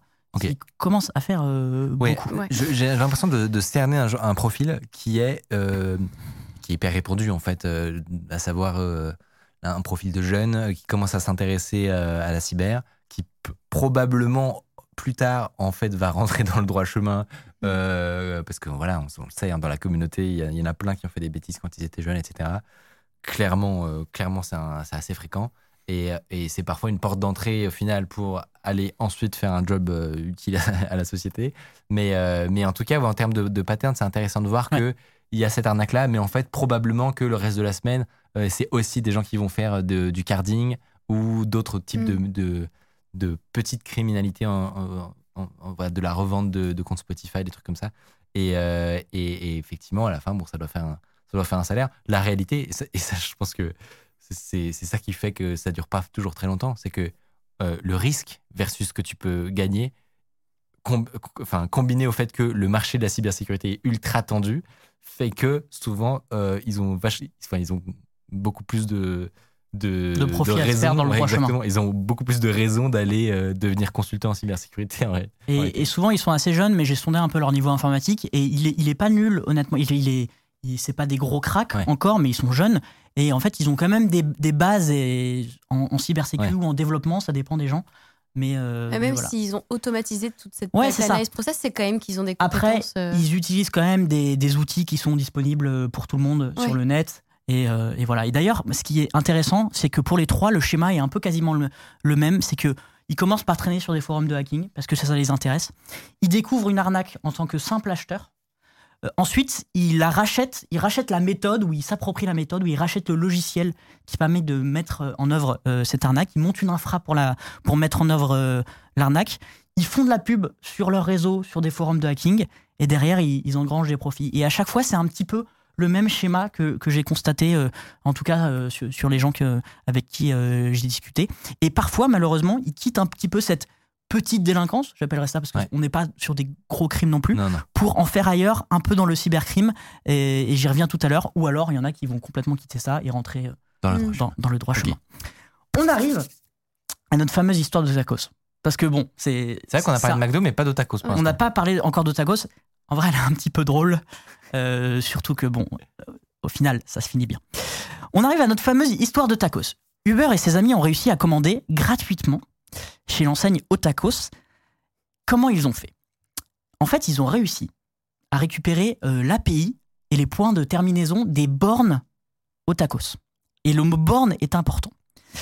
Euh, en gros, ça veut dire comment fonctionne une borne Otacos. Ils ont compris comment fonctionnait une Le borne truc tactile, là, ça, Otacos. qui envoie le la truc commande, tactile que- quand tu es dans le magasin. discute avec un serveur quelque part. Exactement. Donc, ils étaient capables de passer une commande comme sur une borne, mais depuis chez eux. Ah, Intéressant. Déjà intéressant. Bon, pour l'instant, tu peux pas faire grand-chose, mais intéressant. Alors pourquoi c'est connecté à Internet déjà? Première question. bon, d'accord, euh, très bien, soit. Tu sais, ça- les systèmes de franchise. Ouais, je sais pas. Sauf sauf qu'ils ont aussi remarqué, et peut-être que vous l'avez remarqué d'ailleurs aussi, que quand tu finalises une commande dans un fast-food, elle est envoyée en, cuisi- en cuisine, elle est envoyée en cuisine avant même la- fin du processus de paiement. D'accord. ah. Non, Et en pas remarqué. Bah, en tout cas, moi, je, je- parfois, elle apparaît, tu sais, t'as pas encore terminé, qu'elle Ouais. apparaît déjà quelque part sur un écran en cuisine ou sur un écran euh, euh, dans, dans l'accueil. Et en fait, c'est pour gagner du temps en cuisine. Ouais. Là, Tu sais que il a finalisé sa commande, il va pas changer. Ouais, Tu es ouais. en train de payer, tu peux commencer à faire le burger. Euh, et donc, pour bypass le paiement, ils ont remarqué qu'il suffisait d'envoyer un request timeout au bon moment. Et en fait, Quoi? tu n'avais pas à payer. Sauf que la commande était partie. C'était une faille, hein, clairement. Mais en gros, il m'a pas dit tous les détails. Mais globalement, ils arrivaient à, à un moment se déconnecter. Ça ne, ils n'avaient pas à payer, du coup, le processus de paiement était annulé, sauf que la commande était quand même bien envoyée en cuisine. Et le Otakos, pour lui, c'était marqué payé. Il n'y avait pas de check. Alors, si j'ai bien Ah oui, compris, donc ça tire, ça tire parti du fait que quand tu envoies des requêtes euh, à un serveur, euh, t'as- tu peux avoir un. Tu, tu peux, j'imagine, te débrouiller pour faire une requête infinie euh, ou je, je sais pas comment ça. je en fait, j'ai du mal à comprendre comment ça fonctionne. J'ai- Il m'a pas exactement. Ouais, il a pas donné toute sa. il n'a tout pas donné tout son secret, mais euh, il m'a parlé d'un request timeout. Time out. C'est un peu le seul truc qu'il m'a dit. euh, Bah, pour moi, c'est ce qu'un serveur peut faire, tu vois. Mais toi, en tant que client qui envoie la requête, ben voilà, tu l'envoies quoi. Tu Et pas- je pense que c'est très spécifique aux bornes parce que Hmm. si t'as- quand tu n'es pas dans les bornes, t'as pas ce système de la, la commande est finalisée avant le paiement. Ok, je crois que j'ai une théorie, mais c'est peut-être pas ça du tout. Si ça se trouve, en fait, euh, la, la borne et le serveur, c'est pas simplement qu'ils ont des ping-pong de requêtes, mais c'est qu'ils créent un, un tunnel de discussion, c'est possible. Euh, Mm. par- Peut-être dans un, dans un socket, comme on dit, voilà, c'est simplement un- des échanges de part et d'autre. Et peut-être que en gros, il, il, il attend d'avoir la confirmation de la commande et il coupe cette connexion pile à ce Ouais. moment-là. Je crois que c'est un peu, un peu ça. Et, euh, et du coup, euh, ça, ça, ça bypass l'étape du paiement. Je crois, je crois que c'est un peu ça. du- Après, moi, ce que je trouve- Le principe est, est génial. Ce que je trouve quand même super étrange, c'est que c'est marqué payé, alors que la En fait, je pense que validation de cette transaction-là n'a pas été faite. Je pense que c'est pas marqué payé, mais c'est Enfin, marqué côté commande. Ouais. En fait, c'est marqué la commande est en cours. Donc il y a pas, il y a- je pense qu'il n'y avait pas de. On a vérifié qu'il avait payé. Mais c'est Ouais. possible que, en gros, ça se passe à une étape du paiement parce que les, les paiements se passent en. Enfin, Hmm. c'est un peu un bordel. Ouais. Et entre le moment où tu as validé le fait que c'est bon, ta ta carte, tu as mis ta carte, tu as mis le bon code PIN par exemple, et le, et le moment où l'établissement final te renvoie euh, l'information que c'est bon, il y a l'argent, tu peux euh, Mm. le payer. Si ça se trouve, ça veut dire que c'est une faille, clairement. C'est-à-dire qu'ils attendaient pas vraiment d'avoir cette confirmation Ouais. finale de- où il y a de Ah oui. l'argent prélevé. Quoi. C'est clairement une faille. Quelqu'un euh, résume dans le chat, ils ont profité du fait que le workflow est juste moisi. C'est exactement ça. Et ce qui est marrant, ça, d'ailleurs, c'est que un ticket sort dans la borne du Ouais. restaurant concerné. Le Ah ticket oui. sort vraiment. T'as le ticket avec. Donc, euh, euh, si t'es à côté du McDo, tu peux récupérer euh, le ticket. Sinon, il tombe par terre dans l'oubli. Question Mathieu. Oui. Avec ça, il a pris combien de tacos Alors, Non mais Il- en fait, parce que moi je me dis j'ai ça, euh, je pense que tu- sur, sur une année, si t'arrives à, à- à garder le truc en sous-marin, que personne n'est au courant, tu vois, t'as moyen de graille pendant bien bien longtemps quand même. c'est pas exactement ce qu'il a fait, mais je, je te laisse l'écouter. Alors moi, j'en ai profité pendant une belle période. Je, suis allé tous les jours, tous les tous les jours. Donc euh, je commandais pour 20, je commandais pour tout le monde. Il y avait ma mère, il y avait les copines de ma mère, il y avait littéralement tout le monde. Euh, il y avait euh, mes amis aussi. Tous les jours, on allait chez Otakos. tous les soirs, au même point que le mec du Otakos, le, le gérant, le manager, c'est devenu euh, notre ami. Donc c'est devenu Oh un ami à la famille. Après, je suis euh, venu avec mon ami. Donc on était, on était combien? On était 4 ou 5, je crois. Euh, on avait pris euh, pour environ euh, 1000 balles de tacos. Euh, Il y avait des bouteilles d'eau à plein. Ils avaient plus de bouteilles d'eau. Ils avaient plus euh, de viande. Ils avaient plus de sauce. Ils avaient plus rien à ce moment-là. Enfin, après notre commande, ils avaient presque plus rien. Euh, il a dû fermer le taco juste après notre commande. On a été Pour journée. Ah, aux gens. Euh, on s'est fait passer pour une association. Donc contre la famille, enfin contre, enfin pour les SDF, etc. Et on est parti les distribuer. On est parti en donner à des, à des gens qui en avaient dans le besoin. Ok, ok, ils l'ont fait Euh, quand à même. des J'ai cru que on est parti dans les cités. Donc euh, euh, pour nous, euh, les cités, euh, bon c'est dans une ville, euh, dans notre ville, c'est pas des cités, mais c'est des, endroits où il y a des gens dans le besoin. Donc on est parti là-bas, on les a distribués. Euh, Otakos étant euh, halal, on a pu les distribuer à tout le monde. Il y a tout le monde qui, en- qui a pu en avoir. Il n'y a pas eu de favoritisme, de, de préférence. Ça, c'est son éthique. Tout le monde était euh, content. Il a Ah, mais commandé. Je pense qu'il n'est pas méchant foncièrement. Non. hein, euh, Voilà, tu as, discuté avec lui. Oui, oui, bien sûr. euh, voilà, il- Mais frérot, c'est tellement limite. Ah oui, oui, non, mais. c'est limite. C'est pas, c'est pas limite. Mais- non mais. C'est au-delà de la Non, limite. mais au moins, non mais moi, je, je trouverais que ça quand même bien qu'au moins il soit lucide, quoi. Euh, le coup du, mais on, s'est- on s'est Ah non, il- il se bien pendant, pendant un mois, limites. mais euh, on, a, on a donné nos tacos à la, la 3SDF. Ah, frère, non mais ça marche pas quoi. Il a commandé très exactement 197 tacos en une commande. Mais du coup- 197. Du coup, Ouais. le jour où ils ont dû fermer, c'est ça?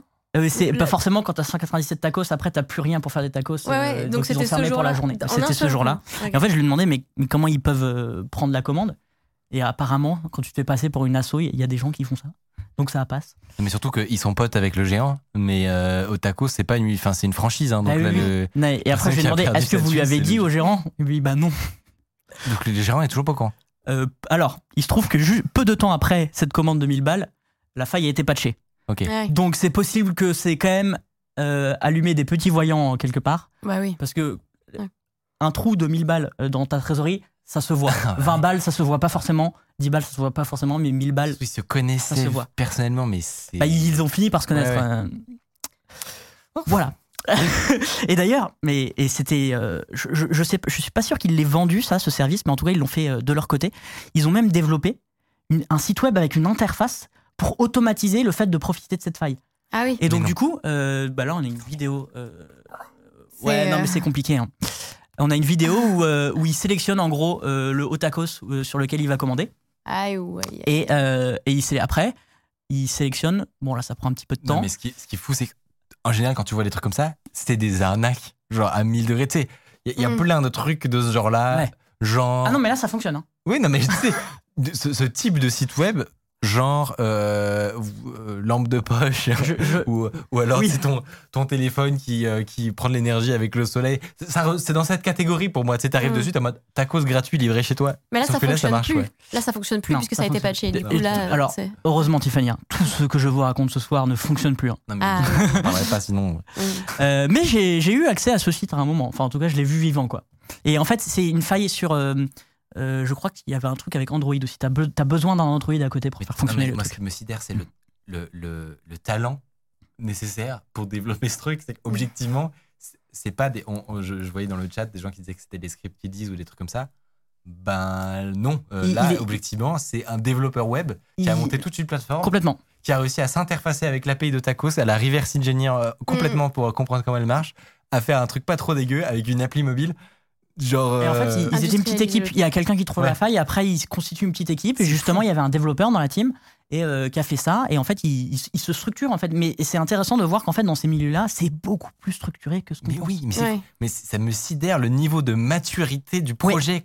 Exactement. qui est en gros une vampirisation d'une faille de haut tacos dans une web app en PWA disponible. Non mais c'est c'est fou. Je, je travaillais six mois sur, sur cette Non, enquête. Donc, Complètement fait, dingue. c'est vrai que ça fait un moment que- Et euh, d'ailleurs, en fait, c'est un système de, ce système de borne existe un peu partout dans la restauration. Et donc, forcément, ce truc est utilisé ailleurs. Et il avait découvert que la faille était aussi dans un restaurant de Poutine, par exemple. D'accord. Mm. Depuis, euh, tout a été patch, mais c'est Un restaurant pas de frites. de Poutine. De. Ouais. Ah Oui, c'est oui, le oui, oui. plat. Oui, oui, c'est ça, euh, ok, d'accord. québécois. québécois. Alors, pour- je- je- j'arrive à la fin parce que c'est très long et je m'excuse de- par avance auprès de notre invité qui, je lui avais dit 20h, Ah, On a- raté. ça va être compliqué. Euh, aujourd'hui, qu'en est-il? Donc, ce que j'ai dit, plus aucune faille dont je vous ai parlé aujourd'hui n'est active, que ça soit chez euh, McDo, Burger King, au Tacos. Plus aucune faille n'est active. En fait, McDo a fini par réagir. Typiquement, je reviens sur l'exemple de McDo, euh, en mettant en place des captchas, euh, en mettant en place un Cloudflare. Euh, bref, ils ont, en fait, c'est un jeu du chat et de la souris. Ils mettent des bâtons dans les roues des fraudeurs. Et en fait, à un moment pour les fraudeurs, surtout quand tu as lancé un business, ça, le business n'est plus rentable. Tu perds de l'argent à vouloir euh, à tout lutter, prix ouais, ouais. lutter contre tous les dispositifs Ouais. qu'ils ont mis en place. Et McDo a fini euh, par se réveiller. Mais en fait, il y a toujours un laps de temps où ça fonctionne, parfois pendant euh, Plusieurs plusieurs, mois. Ouais, voire plus, plusieurs mois. Le Discord dans lequel euh, j'étais n'existe plus. Euh, et d'ailleurs, petite anecdote, mon compte Discord s'est pris un avertissement. D'accord. Parce que, euh, bah parce qu'en fait, quand Discord, quand Discord, il y a des, des activités illégales sur Discord, il fait partie de ce Discord. Il te Tu met un petit un message. avertissement. Je sais pas si, ce que ça vaut, mais j'ai eu un petit message de Discord bien sympathique. c'est vrai que je ne l'avais pas dit. C'est drôle. Euh, et en fait, c'est marrant, c'est que alors que j'étais encore en contact avec nos, nos trois prota- protagonistes dans cette histoire, euh, il y a eu un petit drama entre eux. Et en fait, ils ils s'étaient en train de saouter sur euh, le Discord de l'un et de l'autre parce que l'un l'accusait l'autre d'avoir court-circuité, donc profité de son business. Et donc, en fait, c'est un milieu ou vraiment un peu sans pitié, sans pitié et de drama queen où en fait on n'hésite pas à dox euh, son ami d'hier en gros. Ok. donc, Et donc il y a eu des alors honnêtement moi j'étais au milieu de tout ça il y a eu des histoires donc ça, ça veut dire que en gros, et je le conseille pas. il, il s'amuse à trouver le- des infos personnelles et à les révéler Par au exemple. public. Alors pas forcément alors là ça c'est pas forcément ce qui a été fait mais je sais il y a eu des histoires Ouais, comme ça Ok. Euh, et euh, ça, ça voilà ça discrédite complètement l'activité de parce qu'en fait c'est pas forcément ils sont pas forcément motivés que par l'argent. Ouais. Il y a aussi un petit côté pouvoir et digression Mais oui, et, et, et par exemple c'est le euh, plaisir de la transgression. par exemple Hmm. euh, Hubert euh, à 14 ans je suis pas sûr que l'argent le motive beaucoup. Ouais. Il a pas besoin d'argent, il, c'est, ça, il est dans une famille encore, il Ben. est en troisième. Ouais. Et en fait, c'est, c'est, la, c'est, voilà, c'est, c'est les skills, c'est euh, montrer que tu as de la puissance, du pouvoir, etc. qui, qui, qui- qui est intéressant. Non, c'est c'est passionnant, franchement. euh, Je conclus. Petit canard euh, dont on parlait au début, euh, aujourd'hui des ennuis avec la justice. Donc Ah. ça c'est un petit peu, je vais calmer tout le monde. En fait pour des faits plus graves de carding notamment, Oui. Euh, j'ai eu cette info. Il allait un peu trop loin et donc forcément à un moment ça, ça tombe, euh, euh, Finit par tomber. ça finit par tomber.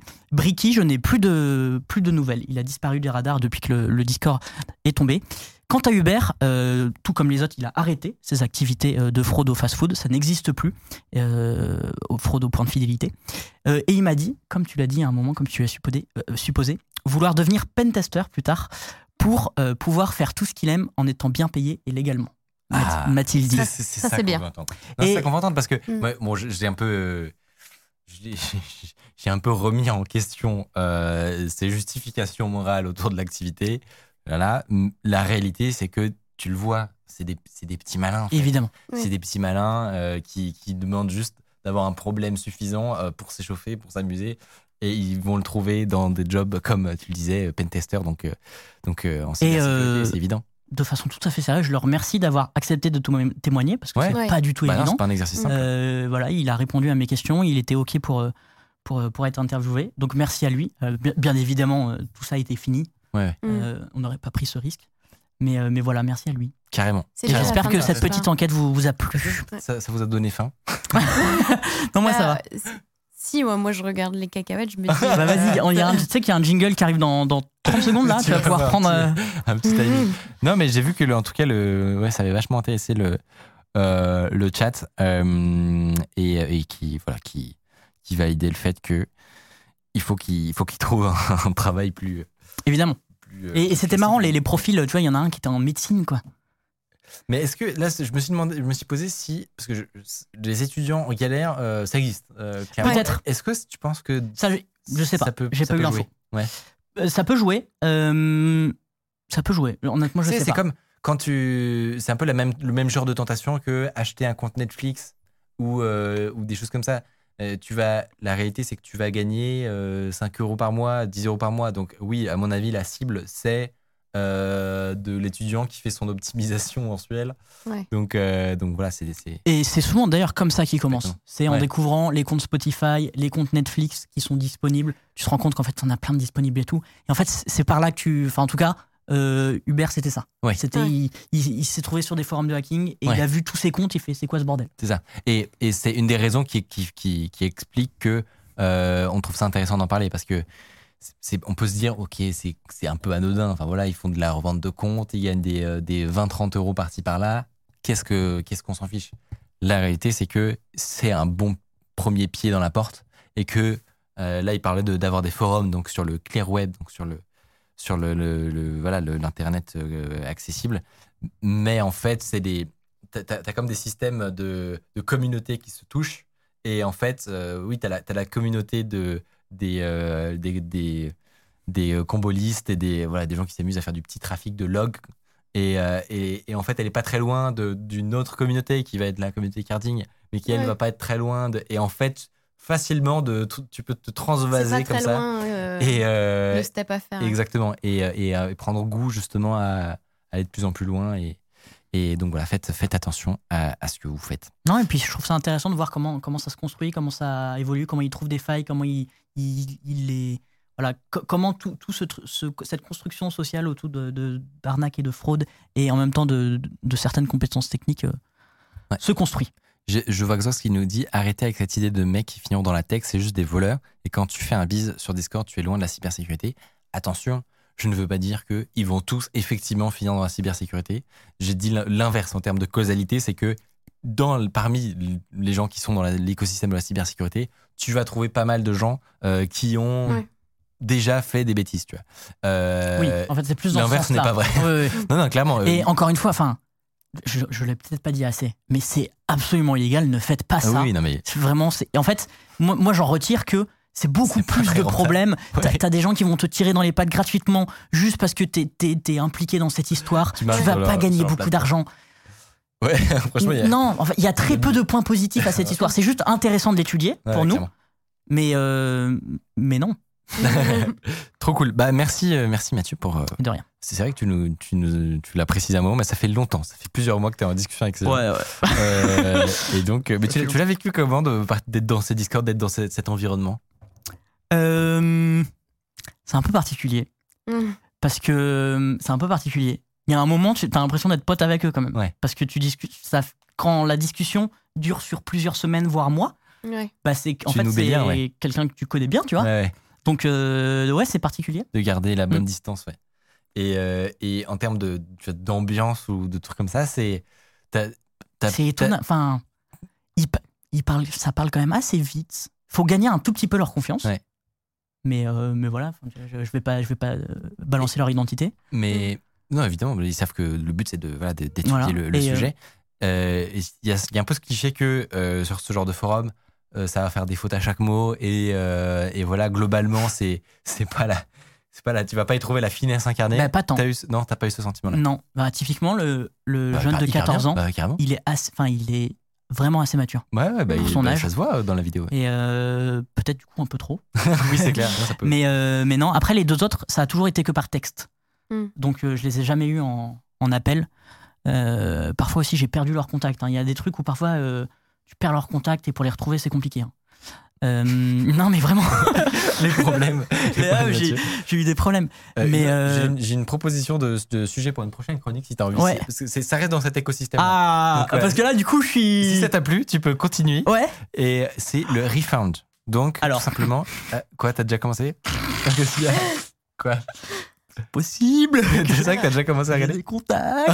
Mais non, mais c'est hyper non parce qu'en fait, une fois que t'es dans un milieu, Mais oui, tous les milieux se collent. non, mais évidemment. Non, mais premier degré, si t'arrives à avoir des, pareil, des contacts, parce que c'est ça qui est sympa, c'est d'avoir des, des, des vraies personnes, tu vois, euh, qui sont effectivement au milieu de, de cet écosystème-là. Et donc le refund, je sais pas si tu connais Tiffany, mais c'est le, le. Ah bah toi qui, qui travaille chez Amazon, tu vas être contente. Oui, j'avoue, c'est vrai. J'ai oublié.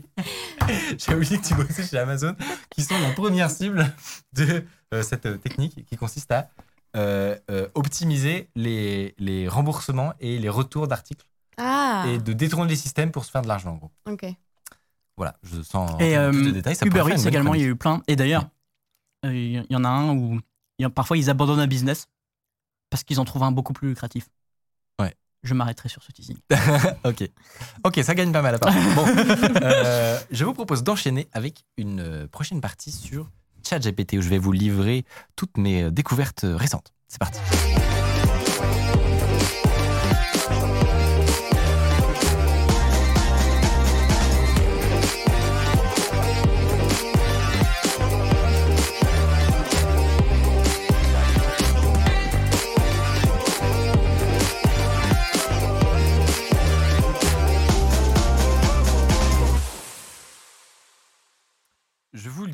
Euh, depuis la dernière euh, chronique qui avait euh, pas mal plu à, à notre communauté, j'ai continué à me plonger dans l'univers de ChatGPT. C'est un, un trou sans fin. On, on peut passer des semaines et des semaines à, à discuter avec cette intelligence artificielle euh, ou pas. Et d'ailleurs, c'est ça qui est, qui est intéressant. J'ai remarqué que beaucoup de gens qui utilisent ChatGPT pour la première fois ont un effet un peu déceptif. Mm. Où en fait, il y a beaucoup de hype, voilà, tout le monde en parle, ça fait des merveilles, c'est génial. Et bon, il l'utilise, voilà, il y a le premier effet waouh qui passe. Et, euh, et vient euh, l'assèchement. C'est-à-dire que, bon, euh, euh, tu trouves pas de, de cas vraiment utiles, petite, ouais. exactement. Euh, tu- toi, dans ton métier, dans ta vie, t'as pas de raison de l'utiliser spécifique. Tu sais pas comment tourner le, le système pour que ça marche aussi bien que ce que montrent les gens euh, sur YouTube ou dans leurs démonstrations. Eh bien, c'est dû au fait que vous ne connaissez pas forcément les bons outils et les bonnes techniques pour formuler vos messages. Et je vais vous expliquer tout ça, tout ce que j'ai découvert récemment, tous mes tests. Honnêtement, Ouais. je suis un peu dans le cas que tu as décrit. Ouais. Il y a aussi une, con- une contrainte que tu n'as pas citée, c'est le temps. Oui, Je- le temps de prendre. euh, Enfin, il faut avoir le, le temps de, de s'y mettre et, et se dire, OK, comment ça peut m'aider dans mon travail? Et pour le, et pour le tester, pour, le, pour voir des trucs qui fonctionnent, qui fonctionnent moins, c'est clair, il faut du temps. Et c'est bien, nous, on en a. et, euh, et du coup, je vais vous expliquer tout ça. Ça va être euh, euh, un peu en vrac, je vous préviens. Je vais vous présenter des outils, des extensions pour navigateur, des, des, des textes, des, des manières de formuler des messages qui vont vous donner des réponses intéressantes. Euh, tout ça euh, sans ordre. OK. Je vais commencer avec un premier truc intéressant qui est, ah, tu, tu le mentionnais, il faut, pour utiliser ChatGPT, il faut avoir le réflexe de l'avoir ouvert. On n'a pas toujours le réflexe de l'avoir ouvert. Donc, est-ce que ce serait pas cool si ça venait s'intégrer dans le truc que tu passes toute ta journée à faire, à savoir un moteur de recherche? Mm. Tu passes ton temps à faire des recherches sur Google, à taper des, des trucs et et tu penses même plus. Dans la barre d'onglet, ça sera encore mieux. Mais c'est ça, bah, c'est c'est- ça la C'est nouvel onglet, Bah, hop. Et, et donc, tu tapes dans truc dans ton nouvel onglet, ça ouvre un moteur de recherche. Eh bien, il existe une extension qui s'appelle ChatGPT for Google. Et en gros, ça intègre tout simplement une, euh, une- un onglet euh, ChatGPT au sein de la page Google. Euh, c'est ce que vous voyez À là droite, là sur la droite, exactement. Waiting for ChatGPT. Automatiquement, tes requêtes Google sont envoyées euh, à l'IA qui va te générer une réponse détaillée. L'avantage, c'est que bah voilà, on sait, ça peut avoir un peu de, la, de latence, ça peut prendre un petit peu de temps. Donc là, tu peux regarder ta, ta première page de recherche et si tu trouves ta réponse, t'es content. Mais au cas où, t'as le backup, t'as as ton intelligence artificielle à côté. Mais du coup, là, en fait, est-ce que ça écrit une réponse en fonction de la requête que tu as fait à Google? Exactement. Et donc, ça prend en argument tout le résultat de toutes les pages du résultat de Google? En gros, alors ça, je vais revenir un peu plus tard parce que c'est une, une autre, euh, un autre aspect. Ouais. Mais euh, cette extension-là, précisément, ne- n'utilise pas euh, Internet, n'utilise pas Google. C'est vraiment. euh, Ah oui, donc le- Elle va répondre à ta question.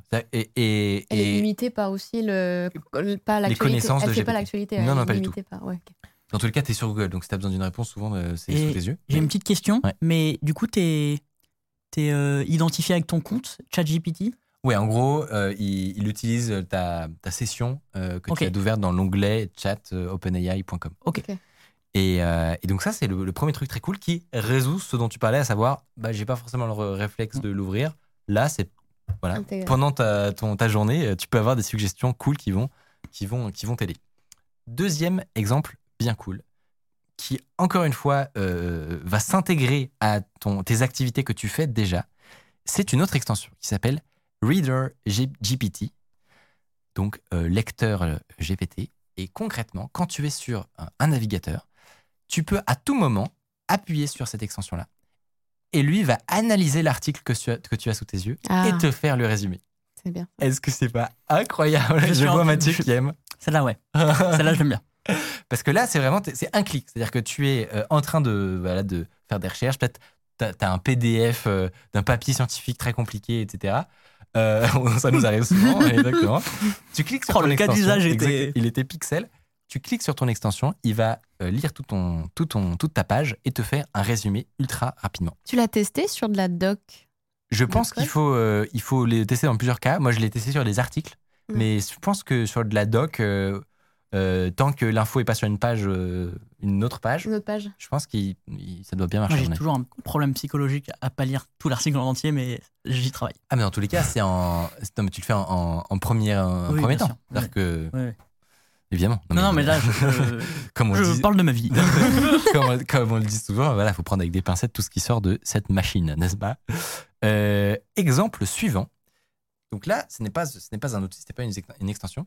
C'est juste par rapport au fait que euh, il faut vraiment voir ChatGPT comme un, un méta-outil.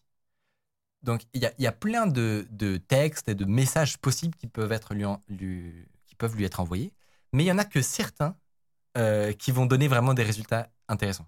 Il y a un côté où des, tous les, toutes les formulations ne se valent pas. Parfois, Mm. certains groupes de mots, euh, en anglais ou en français, vont avoir euh, des résultats bien plus intéressants et pertinents que d'autres. Ça, se joue à, à des petites expressions, des petites choses comme ça. Et il y a, il y a vraiment tout un domaine qui est en train de se créer, alors que ça fait à peine un mois euh, qu'on connaît l'existence de cet outil. qui s'appelle le prompt engineering. Mm. Donc, c'est l'ingénierie des, des prompts, euh, des, des messages qu'on envoie à ChatGPT, et comment les, les, les, les, les utiliser, les tester pour avoir les meilleurs résultats possibles. Vous allez vous dire, OK, on, est euh, un milliard d'utilisateurs, peut-être pas quand même, mais euh, il y, a plein d'autres gens qui ont sûrement trouvé des hacks, des, manières d'utiliser l'outil que moi, j'aurais jamais le temps de trouver euh, avec tout mon, emploi du temps. Eh bien, ne vous inquiétez pas, il existe, une extension pour vous. Euh, elle s'appelle AIPRM. AIPRM, c'est une extension Chrome que vous installez. Et concrètement, ça va changer la page d'accueil de ChatGPT pour vous fournir ceci. En gros, qu'est-ce que c'est? C'est une base de données qui compile toutes les découvertes de tous les autres utilisateurs de ChatGPT Ah oui. et ça va vous fournir des prompts tout faits pour faire plein de choses. Donc euh, tout ça est rangé par catégorie. Ah. Euh, donc DevOps, il y a euh, journalisme, SEO, écriture d'articles. C'est des templates de prompts en fait. Exactement. Mm. Et donc tu vas pouvoir filtrer ça aussi par vote. Donc c'est communautaire. Quand les gens se rendent compte qu'il y a un, un type de prompt qui fonctionne bien, hop, ça remonte dans les rangs et euh, vous allez le, le voir tout en haut. Et ça, c'est du génie parce que vous pouvez aussi euh, les sauvegarder dans votre euh, bibliothèque perso.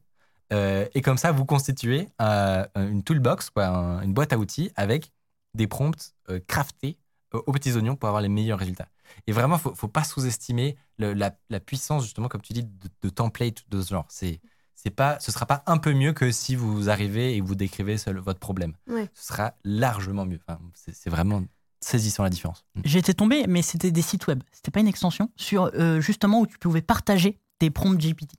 Euh, et donc là, j'ai retrouvé les noms, c'est ShowGPT et ShareGPT. Oui, effectivement. Ah, voilà, bah du coup, euh, Non, non, je effectivement, sais pas si tu- c'est inclus dans l'extension, mais je trouvais ça super intéressant. Et très très vite, ces sites se sont mis en place, en mode partager vos, vos conversations ou vos prompts. Mais c'est ça qui est puissant, c'est que l'outil lui-même est, est ultra jeune, mais l'engouement que ça a permis de créer euh, grâce au marketing, etc..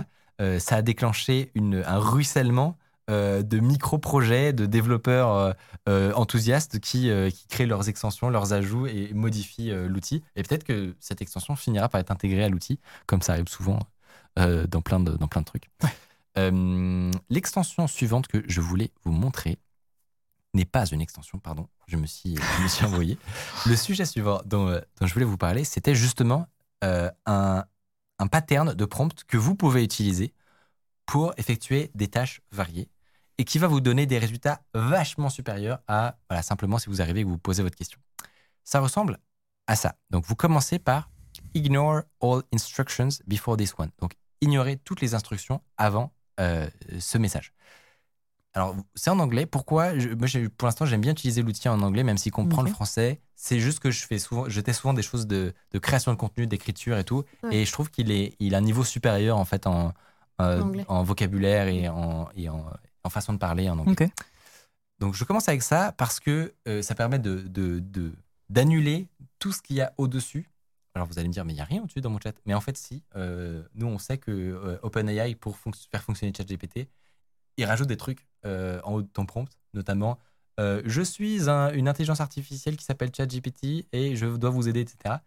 Cette petite phrase permet d'annuler ça pour qu'on parte sur une base euh, clean.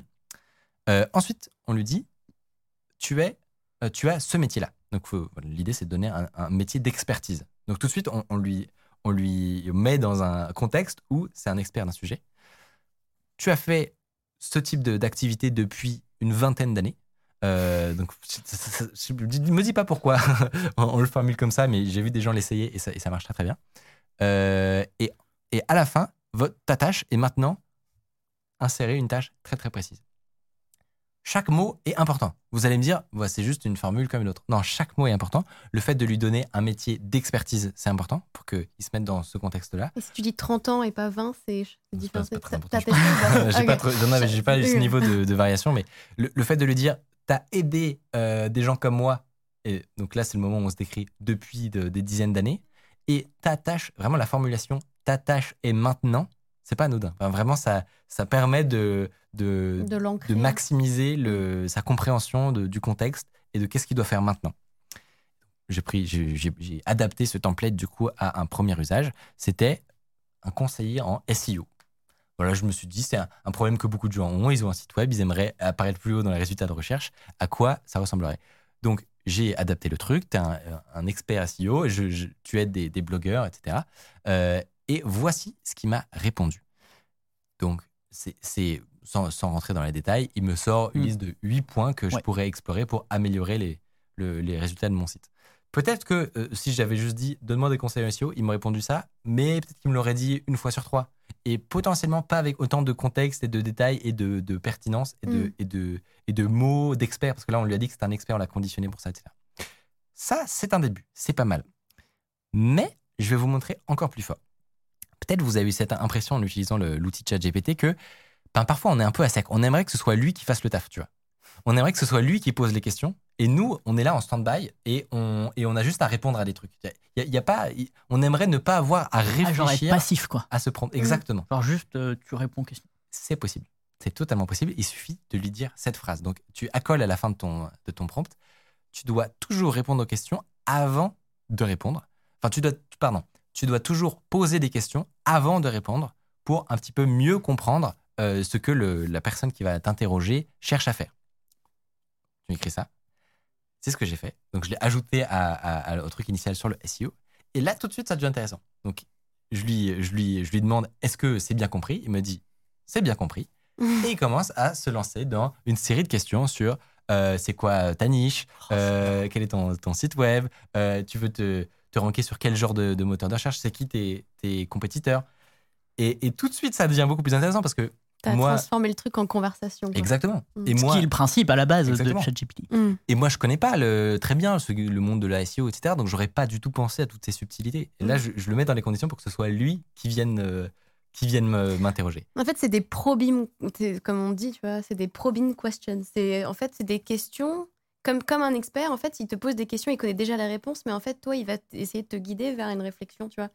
Et, euh, et en fait, c'est assez cool parce que ça, toi, ça t'aide à, à même mieux À comprendre mieux comprendre ce que je veux, ce exactement. que tu veux, parce Mm. que parfois même, tu sais pas quelle question poser. Exactement. Euh, c'est, Ouais. carrément ça. Et, et donc ça, cette, euh, ce, ce prompt initial et ces, ces questions ont ensuite mené, vous allez voir, à une discussion très longue. non mais clairement, je me, suis, je me suis pris au jeu. Je lui ai proposé de... Oh, J'espère De- que le site de One Click Studio il va être référencé. Mais euh, oui mais, évidemment, donc je lui ai proposé euh, de, de réfléchir à, à notre euh, site du coup qui s'appelle One Click Studio. Ah, t'as- Euh, ah ouais, je ne savais pas. Bah, je voulais des conseils voilà, je- sur le fait que euh, nos. J'aimerais que les gens, quand ils tapent euh, des trucs genre Blackmagic ou euh, Ouais. Elgato, etc., ils tombent sur euh, nos, nos outils. Et il m'a donné euh, plein de, de- petit à petit, plein de conseils. Il m'a trouvé des, des super, des long tail euh, keywords. Alors, c'est un terme de SEO que je ne connaissais pas, que j'ai découvert grâce à lui. Euh, en gros, c'est c'est pas seulement un mot-clé très court, mais c'est vraiment des petites formules, des, des, des, des demi-phrases euh, que tu dois essayer d'intégrer naturellement dans, ton, dans, tes articles Ouais, ou dans tes pages. Euh, il m'en a généré des super. Attends, mais la killer question. Ouais. Du coup, t'as intégré ces conseils? Pas encore. Non, pas encore, mais franchement, il y a des super idées. Euh, et je- notamment, il me conseillait de, de créer du contenu, en fait, avec euh, ces compétiteurs-là, euh, qui sont pas vraiment des compétiteurs d'ailleurs en réalité, mais il me conseillait, ben, voilà, tu devrais euh, écrire un article, comment utiliser One Click Studio avec un Elgato machin. et à plein de petites formulations comme ça à utiliser qui permettraient de monter dans les résultats de recherche. Et tout ça a été possible parce qu'il était conditionné à devenir le questionneur et plus seulement euh, le l'IA qui, euh, qui répond passivement. Quoi. Mm. C'est super intéressant parce que la première fois que j'ai vu euh, ce, process, euh, ce processus être euh, intégré dans ChatGPT, c'était pour un jeu de rôle. Quelqu'un il s'est dit j'ai envie de jouer au jeu de- à un jeu de rôle, mais euh, j'ai envie que ça soit ChatGPT le maître du jeu. Ah oui. Et donc rien à voir, tu vois. Ouais. Et donc c'était super intéressant parce qu'il il crée euh, un, un monde et tout machin. Et à la première première action et tout, il lui dit pas de jeter les dés. Donc du coup le mec il lui qui normalement jouait dit mais là faut que tu me dises euh, jette un dé euh, ou non j'ai pas de dé en, en plus donc faut que tu fasses toi un, un jeu de dés et tout. Ouais. Il l'engueule un peu et après il a tout compris. C'était un maître du jeu. Et ben en fait je crois que c'est exactement ce que t'as fait Ouais. toi Ouais. mais pour un un truc euh, pratique euh, concret euh, dans Et la là- vraie vie. Je trouve ça super intéressant Ce qui est de cool, voir comment que- ça a évolué. Donc ce- ce- cette ingénierie du, du, du prompt, on l'a, on l'a réfléchi, on, a, on arrivé à une solution qui marche pour du SEO, mais on peut l'appliquer Ah, n'importe à tout quoi. maintenant. C'est-à-dire que vous savez quoi changer, à quel endroit. Vous, vous mettez un métier d'expertise, c'est important, euh, et une tâche très précise, et vous déclenchez comme ça une série de questions. Moi, j'ai vu de- des gens le, le tester avec euh, du conseiller juridique, euh, conseiller conjugal. Bon, faut faire attention quand même à ce qu'on va vous dire, mais, euh, mais voilà, c'est un petit tip si vous En fait, voulez ce qui est-. Ouais. Ce qui est ultra cool et qui change par rapport à quand on fait une recherche sur Google, C'est que, par exemple, on connaît pas du tout un sujet, et quand on fait une recherche sur Google, eh ben, on va taper des mots, mais approximatifs. Hmm. Et c'est au fur et à mesure des recherches que, de ce que tu lis, tu vas pouvoir affiner ta recherche. Mais en fait, tu dois faire tout ce travail-là toi-même. Et euh, ce qui est ultra différent, et je pense qu'il y a un peu game changer dans ta, ton approche, c'est que là, en fait, tu places euh, l'outil de recherche euh, dans, dans la position de celui qui va. Qui, c'est lui qui te guide. En Ouais, c'est ça. C'est lui qui fait ce C'est travail-là. lui qui fait ce travail-là de. D'aller vois, digue le, le sujet et Ouais. de petit à petit avoir une Mm. compréhension de ce que tu Ouais, cherches c'est à très faire. fort. Ouais, c'est- Exactement. Euh, ouais. Et, euh, et donc, c'était euh, c'était le moyen de, de déclencher des, des- des discussions.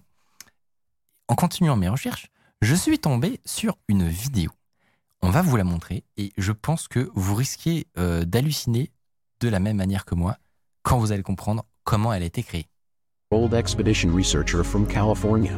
He was a graduate of MIT and had always been fascinated by the natural world. As a child, Jake spent countless hours exploring the forests and mountains of his home state, learning about the diverse array of plants and animals that call these places home. When he wasn't out exploring, he spent his time reading books about natural history and dreaming of one day becoming a scientist. Finally, his chance came when he was offered a position on an expedition to the Amazon rainforest, one of the most unexplored places on the planet. Vous l'aurez Eve Thompson probablement had always been reconnu. fa- À mon avis, vous l'aurez reconnu, surtout qu'on a vu un- une page avec du texte euh, qui n'était pas vraiment du texte. Euh, toutes ces images ont été générées par Midjourney, donc l'intelligence Mm. qui, qui, euh, qui des, des images à partir de texte. Mais c'est pas, c'est bien pire que ça. C'est que l'histoire a été écrite entièrement par ChatGPT. Les descriptions des personnages ont été écrites entièrement par ChatGPT. Le, le physique et donc le- les, les prompts euh, envoyés à Midjourney pour générer chaque, chacune de ces images ont été générés par ChatGPT. C'est-à-dire que Hmm. à enfin, l'humain n'a rien à voir, n'est pas intervenu dans la création de cette vidéo. Attends, c'est quoi les à conditions part sur le montage. À part sur le montage, Ouais, il a Ouais. fallu mettre tout ensemble, quoi. exactement. Mais globalement, Il le- va y avoir un outil pour ça bientôt. ça, non, mais c'est possible. Euh, Globalement, euh, la, la personne a commencé en se disant J'aimerais voir une vidéo sur euh, un garçon et une fille qui deviennent des aventuriers euh, et qui euh, résolvent une quête, euh, je sais pas quoi. Tout le reste a été généré par le, le monstre euh, com- composé de ChatGPT de mi-journée ensemble, la Attends. fusion des deux. Les, les outils sont encore euh, séparés, là, c'est Oui. pas tout intégré dans un Non, même. euh, Justement, c'est lui qui a trouvé des, des techniques pour euh, avoir des. Je ne sais pas si vous avez remarqué, mais les visages, par exemple, Ouais. ils, sont, ils se ressemblent. Donc, c'est-à-dire que c'est très dur à faire ça si vous avez Ouais. essayé. Euh, il arrive à avoir des identités Ça, c'est fou. qui perdurent sur toutes les images et à faire travailler pour, pour lui, ChatGPT, pour Mm. générer les descriptions de toutes ces images, pour tout assembler et en faire une vidéo. On nous demande pour la voix off. C'est. Euh, non, la voix off. euh, Ah, t'as pas remarqué que c'était un euh, synthétique? Non, mais du coup, bah franchement, elle est, elle est plutôt bien. Ah ouais bah, Elle est synthétique. Non, mais oui, j'imaginais que oui, Ouais. mais, euh, Mais mais c'est pas, c'est pas euh, ChatGPT. Non, non, ça c'est un, un outil de synthèse vocale. Ok, ok. Mais pareil, pareil, pas d'humain dans le dans la voix Pas off. humain. à aucun endroit. Donc franchement, euh, moi j'ai vu ça, été quand même époustouflé. Je me suis dit, c'est complètement fou. Et donc j'ai réfléchi à comment est-ce que euh, tu peux euh, utiliser ChatGPT pour créer des contenus un peu longs. Et c'est vrai que quand des gens euh, voient ça, la, la première réflexion c'est, ok, mais moi quand je l'utilise, bah, j'arrive à lui faire écrire des- du texte ou voilà des articles ou des mails, mais c'est toujours court en fait. C'est très compliqué de, de faire générer des Mm. contenus très longs à, cet outil et complet et cohérent, c'est ça. Mm. Eh bien, il existe des techniques. Je vais essayer de, vous, les partager. Euh, mais euh, franchement, c'est- tentaculaire comme, euh, univers. Donc, vous aurez quelques, pistes pour faire vos essais de votre côté. Moi, mon objectif initial, c'était de me dire est-ce que ce serait possible de générer le script d'une vidéo pour YouTube? T'imagines? Tu appuies sur un bouton j'aimerais faire une vidéo sur ce truc-là. Bam, un script complet, détaillé, sourcé avec ton ton qui est généré. Alors, spoiler, c'est plus compliqué que ça. Mais c'est franchement, j'ai quand même été assez ébahi. On s'est dit, est-ce qu'on arriverait à générer une vidéo sur la question que se passerait-il si euh, le l'hublot de votre avion euh, explosait? Ah. En gros, si tu as ta fenêtre de d'A380 qui explose, euh, qu'est-ce que tu fais? Donc, je lui ai posé cette question. Je lui ai dit voilà, tu es un scientifique et euh, tu as une expertise dans le pilotage d'avion, euh, blablabla. Bla, bla, bla. Maintenant, est-ce que tu peux me, faire un outline Donc, en, français, c'est un, sommaire, je dirais, d'un livre ou d'un article sur cette question? Et voici ce qu'il me fournit. Alors, j'ai un petit peu coupé, mais c'est pas, pas encore du texte, c'est simplement le, le sommaire. Ça peut paraître anodin de lui demander de travailler sur un sommaire, mais en réalité, c'est quasiment là, là, que tout se passe et c'est là qu'elle génie. Parce que un sommaire va l'obliger à, euh, être structuré. À, se structurer exactement et surtout à, à fournir des détails. Mm. Il va pas pouvoir rester, avoir une hauteur de vue euh, et rester, voilà, faire un, un, truc un petit peu moisi comme il fait souvent, honnêtement, avec voilà, des phrases un peu bateau et vagues. Là, tu lui dis, tu lui dis que c'est un expert et qu'il écrit un article d'expertise et tu lui demandes un sommaire. Donc, il va être obligé de, détailler les grandes parties, moyennes parties, sous-parties. Comme un humain, finalement. Comme un humain, exactement. Mhm. Et ensuite, une fois que ça c'est fait, c'est la première chose, on va lui donner une instruction. Donc maintenant, avec ce, sommaire-là, euh, j'aimerais que tu écrives, écrives un, une voix off pour un, document, euh, un documentaire. Euh, je vais ensuite te préciser voilà, quel, quel sera le chapitre qu'il faudra écrire il faut vraiment se concentrer seulement sur ce sous-chapitre-là euh, et ne jamais se répéter. Mhm. Je lui dis ça. Et ensuite, je vais simplement lui, euh, lui poser la, question de développer euh, une sous-sous-partie. Et je ne vais pas lui demander de façon anodine. si on revient juste avant, je vais lui demander en utilisant des mots très précis. D'accord? Alors soyez bien attentifs, s'il vous plaît. ça va vous, vraiment, ça va changer votre manière d'utiliser ChatGPT il faut le plus souvent possible utiliser cette formulation let's think about. C'est un peu la même chose que let's write. Voilà, c'est un peu des, formulations comme ça. Mais c'est, je, ne sais pas pourquoi, ça donne des résultats incroyables. Non, mais c'est fou. C'est fou. Ils pondent des trucs extrêmement longs. Enfin, pour notre usage, c'est fou parce qu'ils pondent des trucs très longs, très détaillés, très cohérents. Et, et, tout va se jouer dans la fin de la phrase. Donc, il faut, il faut mettre ça au début. Let's think about un certain sujet. Et ensuite, on va pouvoir finir la phrase avec une, euh, un guidage. Donc, on va lui demander de, de réfléchir à un sujet d'une certaine, avec une certaine méthode. Donc, par exemple, d'un point de vue historique. Ou alors en utilisant des analogies. Ou alors en utilisant un exemple. La, la dernière me. Ouais, ou alors, ou alors en utilisant des, euh, des, des euh, nombres clés, enfin des chiffres. ou alors, alors ça, j'ai pas exactement compris comment on le traduirait, mais from a reverse perspective. Donc, c'est en gros, euh, soit inventif et twist le. Euh, twist la, manière dont on, on, penserait habituellement à ce sujet. Moi, je, je dirais d'un point de vue contre-intuitif. Ouais, mm. c'est vrai. Et il faut pas mettre plus, faut pas mettre plus d'infos, faut le laisser tout seul. Euh, se, enfin voilà, faut le, faut le laisser arriver à, à, des idées et, et, générer du texte. Et à tous les coups, quand vous allez poser cette question-là, il va vous pondre trois, quatre paragraphes ultra complets qui seront mais ultra euh, pertinents, bien écrits et avec des, super bonnes idées. C'est moi, j'ai fait l'exercice avec mon, ma vidéo sur les avions. C'est à toi de faire le, le, travail de, OK, cette sous-partie-là, à mon avis, quelle serait la meilleure méthode de, de le conditionner? Mm. euh, Est-ce que c'est plus, serait plus intéressant le, point de vue historique ou est-ce que mm. là, c'est de la vulgarisation scientifique, donc il faudrait des analogies, ça marcherait bien? Est-ce que tu peux changer son expertise en fonction du paragraphe? Genre de passer d'un scientifique euh, non, physicien, non, ça va pas trop. Honnêtement, tout, tout se joue dans le, justement l'historique de la conversation et le fait qu'il a, il a bien compris. c'est un expert. D'accord, ok. Et donc, euh, c'est ce que j'ai fait. Donc, je lui ai posé la question précisément sur la première partie. C'est quoi un A380 d'un point de vue historique? Il me pond ces quatre paragraphes extrêmement bien écrits sur l'A380, euh, comment, d'où il vient, comment, voilà, quand est-ce qu'il a été créé, etc. Et, le paragraphe suivant, c'était un truc plutôt scientifique, dont je lui ai dit avec des analogies. Et il m'a sorti des analogies géniales pour comprendre le principe d'un hublot euh, qui serait en plusieurs couches et qui, euh, permettrait d'isoler, euh, d'être plus. avoir une meilleure sécurité, isolé du, froid, des choses comme ça. Et, j'ai continué, j'ai continué à chaque sous-partie de chaque grande partie jusqu'à avoir au final un article. Un article. Ouais. Un, script d'une vidéo. T'as ton, fil rouge. C'est plus long qu'un article. C'est même, euh, moi j'ai regardé, c'était une vidéo de 12 minutes en gros qu'il a, qu'il a créé. Ok. c'est un script. Quoi. Exactement. Après, il faut quand même j'imagine, vérifier du coup ce qu'il dit, mais. Et je vais y venir. je vais y venir. C'est que moi, j'ai mis tout ça en forme justement dans, un, dans une page. Donc, j'ai accolé chaque gros bout.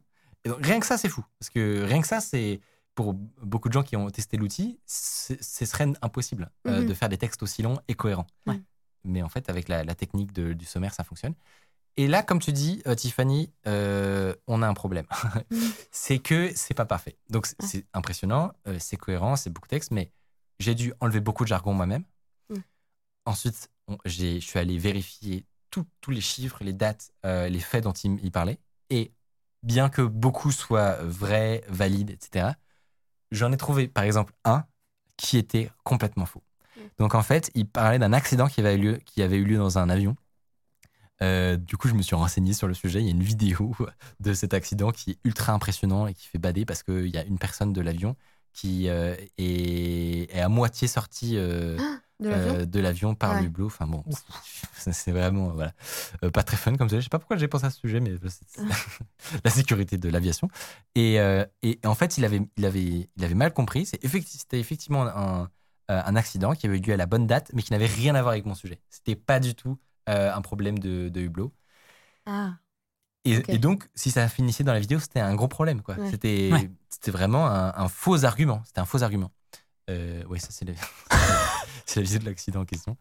Euh, qui est pas, pas très rassurant. Alors, rassurez-vous, la plupart des blessés n'ont eu aucun problème.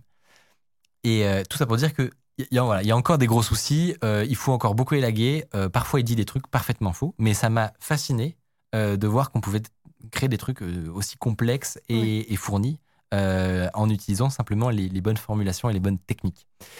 Et dans, cette, dans cette, cet essai-là, ma, ma conclusion, c'est que là où il est le meilleur, en fait, c'est pas. On, on s'est beaucoup. ex- on était vachement en extase sur ses connaissances. Sur le fait que il a l'air de, de connaître tellement de faits, on peut mais lui poser mais des c'est choses. pas ça en C'est fait le ça. mieux. Non, Ouais. je suis d'accord. En le fait, c'est le prémâchage. Exactement. Ouais. En fait, le, le mieux, c'est que il, il arrive à comprendre un contexte, euh, à lire de, à, lire un, un texte entier, à en extraire des informations et à les reformater différemment et en langage naturel. Mm. Et en fait, quand on a compris ça, euh, on n'utilise plus pareil. Et, et- et on va essayer de trouver des stratégies où c'est toi qui vas apporter les faits, par exemple. Donc, tu vas lui fournir, euh, ben, on disait, un article scientifique euh, qu'il n'aurait jamais trouvé, lui, dans sa mémoire, etc. Et, euh, et tu vas, à partir, enfin, ça va être ta matière première pour travailler et pour lui demander, OK, bah, est-ce que tu peux me le résumer en, des points clés? Si tu devais l'expliquer à un enfant de 5 ans, tu le ferais comment? Fais-moi un sommaire euh, et, vas-y, bah, viens, on va, commencer à écrire une vidéo dessus. Et en gros, lui, en, en- en récupérant la, le- la, le- le- les faits, en récupérant la responsabilité de, de la matière première et des faits, et ben, tu peux en faire euh, des trucs beaucoup plus pertinents et puissants. J'ai une petite question. Ouais. Est-ce que pour le script de la vidéo, à un moment, tu lui as dit que c'était pour écrire une vidéo? Au tout début, je lui ai dit que c'était pour écrire un documentaire. Ça, c'était ma stratégie. Parce qu'en fait, quand tu lui dis d'écrire pour un YouTuber, eh ben, c'est ultra plan-plan. Euh, parce que, bah non, mais c'est en fait euh, dans son imaginaire, euh, voilà, euh, les, C'est les- chiant, l'ultime. Eh ben, c'est c'est un peu blessant, mais euh, les scripts de vidéos YouTube, c'est euh, coucou mes petits loups, aujourd'hui on va parler des avions.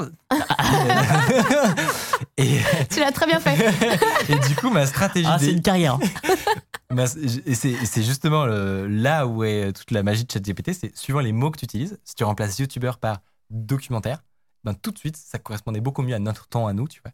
Et, Mm. et voilà. Mais du coup, la question maintenant, c'est est-ce que dans tes prochaines chroniques, Est-ce que ce sera écrit est-ce que c'est un truc que tu vas Eh intégrer ben, à il y ton a une révélation, c'est que cette chronique a entièrement été. c'est Voilà. C'est faux. Euh, non, mais effectivement, Je n'ai plus de travail. On réduit les effectifs, Tiffany. Non, mais là, là, tu, fais, tu fais bien de poser la question. Tout ça est extrêmement expérimental. Il y a des énormes problèmes. Et probablement que, comme on le disait avec Mathieu, ça, ça ne pourrait être qu'utile en réalité que dans des choses très précises et ponctuelles. Mm. Donc, on se disait. Après, à voir avec le temps. hein, Voilà, mais- exactement. Pendant que tu fais tes recherches de, de, sur ton sujet, la vidéo, tu vas l'utiliser pour résumer des articles ou pour euh, condenser un paragraphe euh, pour qu'il soit plus petit. Mais il faut, il faut beaucoup d'humains. Enfin, c'est, pour nos productions, c'est, c'était la conclusion de cette recherche et c'est, un peu rassurant de se le dire en vrai. Mhm. C'est que, Vous servez encore à quelque chose ouais, il y a, il y a quand même vachement. C'est bon. C'est bon, Mathieu. Tu sais qu'un matin, il m'a dit Tiens, lis ce script, je l'ai généré par IA. La petite goutte là en mode J'espère que ce sera pas ouf. Mais en vrai, euh, l'exercice était intéressant parce que Ouais. euh, tu me l'as dit que c'était généré par une IA et tu m'as dit fais comme si c'était un vrai script et tout, donne-moi ton avis. Et il est, il est clairement pas parfait. Par exemple, j'ai trouvé quand même qu'il avait un style avec pas mal de répétitions Ouais. ou, Mm. ou un peu plan-plan, mais pas plan-plan youtubeur, un peu, un peu parfois trop écrit et Faut pas assez naturel, ouais. entre guillemets. Euh, mais mais, par contre, tu ne m'aurais pas dit que ça avait été généré par une IA. Je, je l'aurais pas forcément su. Ce Ça, serait ça aurait pu être euh, quelqu'un qui voilà, ne nous connaît pas euh, et qui euh, écrit un externe par Ouais, exemple ouais. qui écrit pour nous sans trop savoir Ouais, ce- euh, qu'on fait et, euh, et là j'aurais pu le croire mais euh, honnêtement il y avait enfin c'était pas encore euh, Parfait. c'était pas notre Il manque de- l'étincelle. c'est ça. et puis c'était un sujet de toute façon qu'on traitera jamais ça ça m'a fait rire parce que t'as vraiment pris un sujet pas du tout en rapport avec exprès justement. ouais Parce que je me suis dit, moi je n'y connais rien, je ne pourrais pas l'écrire. Est-ce que ah oui il pourrait nous aider, tu vois? Et, euh, et pour, euh, pour terminer, je vous propose la, la masterpiece finalement, la trouvaille qui va, je pense, euh, en, en halluciner beaucoup et, et qui répond à un, un truc que nous avait dit Hardisk au tout début, qui était est-ce que c'est possible de connecter ChatGPT à Internet? Nous, on lui avait dit non. C'est pas possible, euh, voilà, c'est pas aussi simple que brancher. jusqu'en 2021 Bah, c'est c'est pas possible de brancher le, un câble dans le cerveau et que tout d'un coup il ait conscience d'informations qui aient lieu après son entraînement, après 2021 et tout. Et ben il y a des gens qui ont trouvé des moyens de quasiment le faire en gros. Donc c'est une extension que vous connaissez peut-être qui s'appelle WebGPT. Vous l'installez sur votre navigateur et ce que ça va faire, c'est que ça va euh, prendre le, le contrôle entre guillemets de, la, de votre page ChatGPT, vous, vous rajoutez une option en bas, Search on the Web. Et quand cette fonction est activée, Aïe, aïe, aïe. Ok. il va automatiquement, pendant que, enfin, juste au moment où vous, où vous envoyez votre message, il va automatiquement aller faire la recherche sur Google, récupérer les premiers résultats et inclure euh, toutes ces informations au-dessus de votre prompt. Dans le Exactement. contexte. Et du coup, ah mais c'est ma... ok c'est c'est super malin Voilà, non, mais ça, paraît- ça paraît hyper bête. Mais en fait, euh, c'est c'est un peu ce que je disais juste avant, à savoir tu prends ChatGPT pour sa, par- son- sa capacité à analyser toutes ces pages euh, Google d'un coup, en extraire le plus important et te donner une réponse succincte et, et claire. Moi, je trouve que là, le, moi, ce que, là, là, par exemple, le- l'exemple, c'est une recherche sur qui a gagné, euh, enfin, quel était le score du Super Bowl.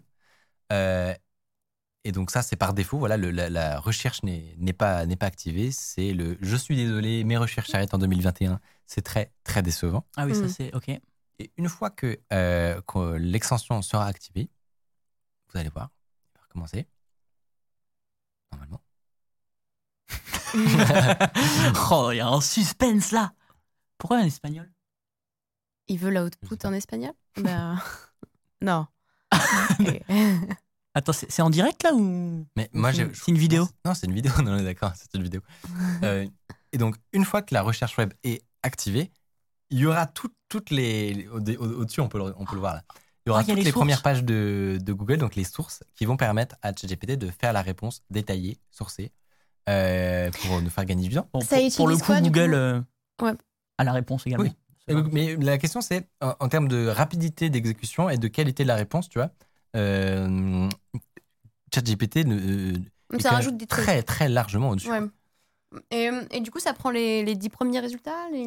Tu peux choisir. Donc, tu peux donner 1, 2, La 3 ou profondeur, 5 en fait. résultats. Non, pour répondre, en gros, pour, pour Parce répondre. que si tu tapes la même, la même question sur Google, il te la sort pas direct. non, le- le- en gros, le- le- ce que je veux dire, c'est que en, en termes d'informations pures, Google va te donner la réponse.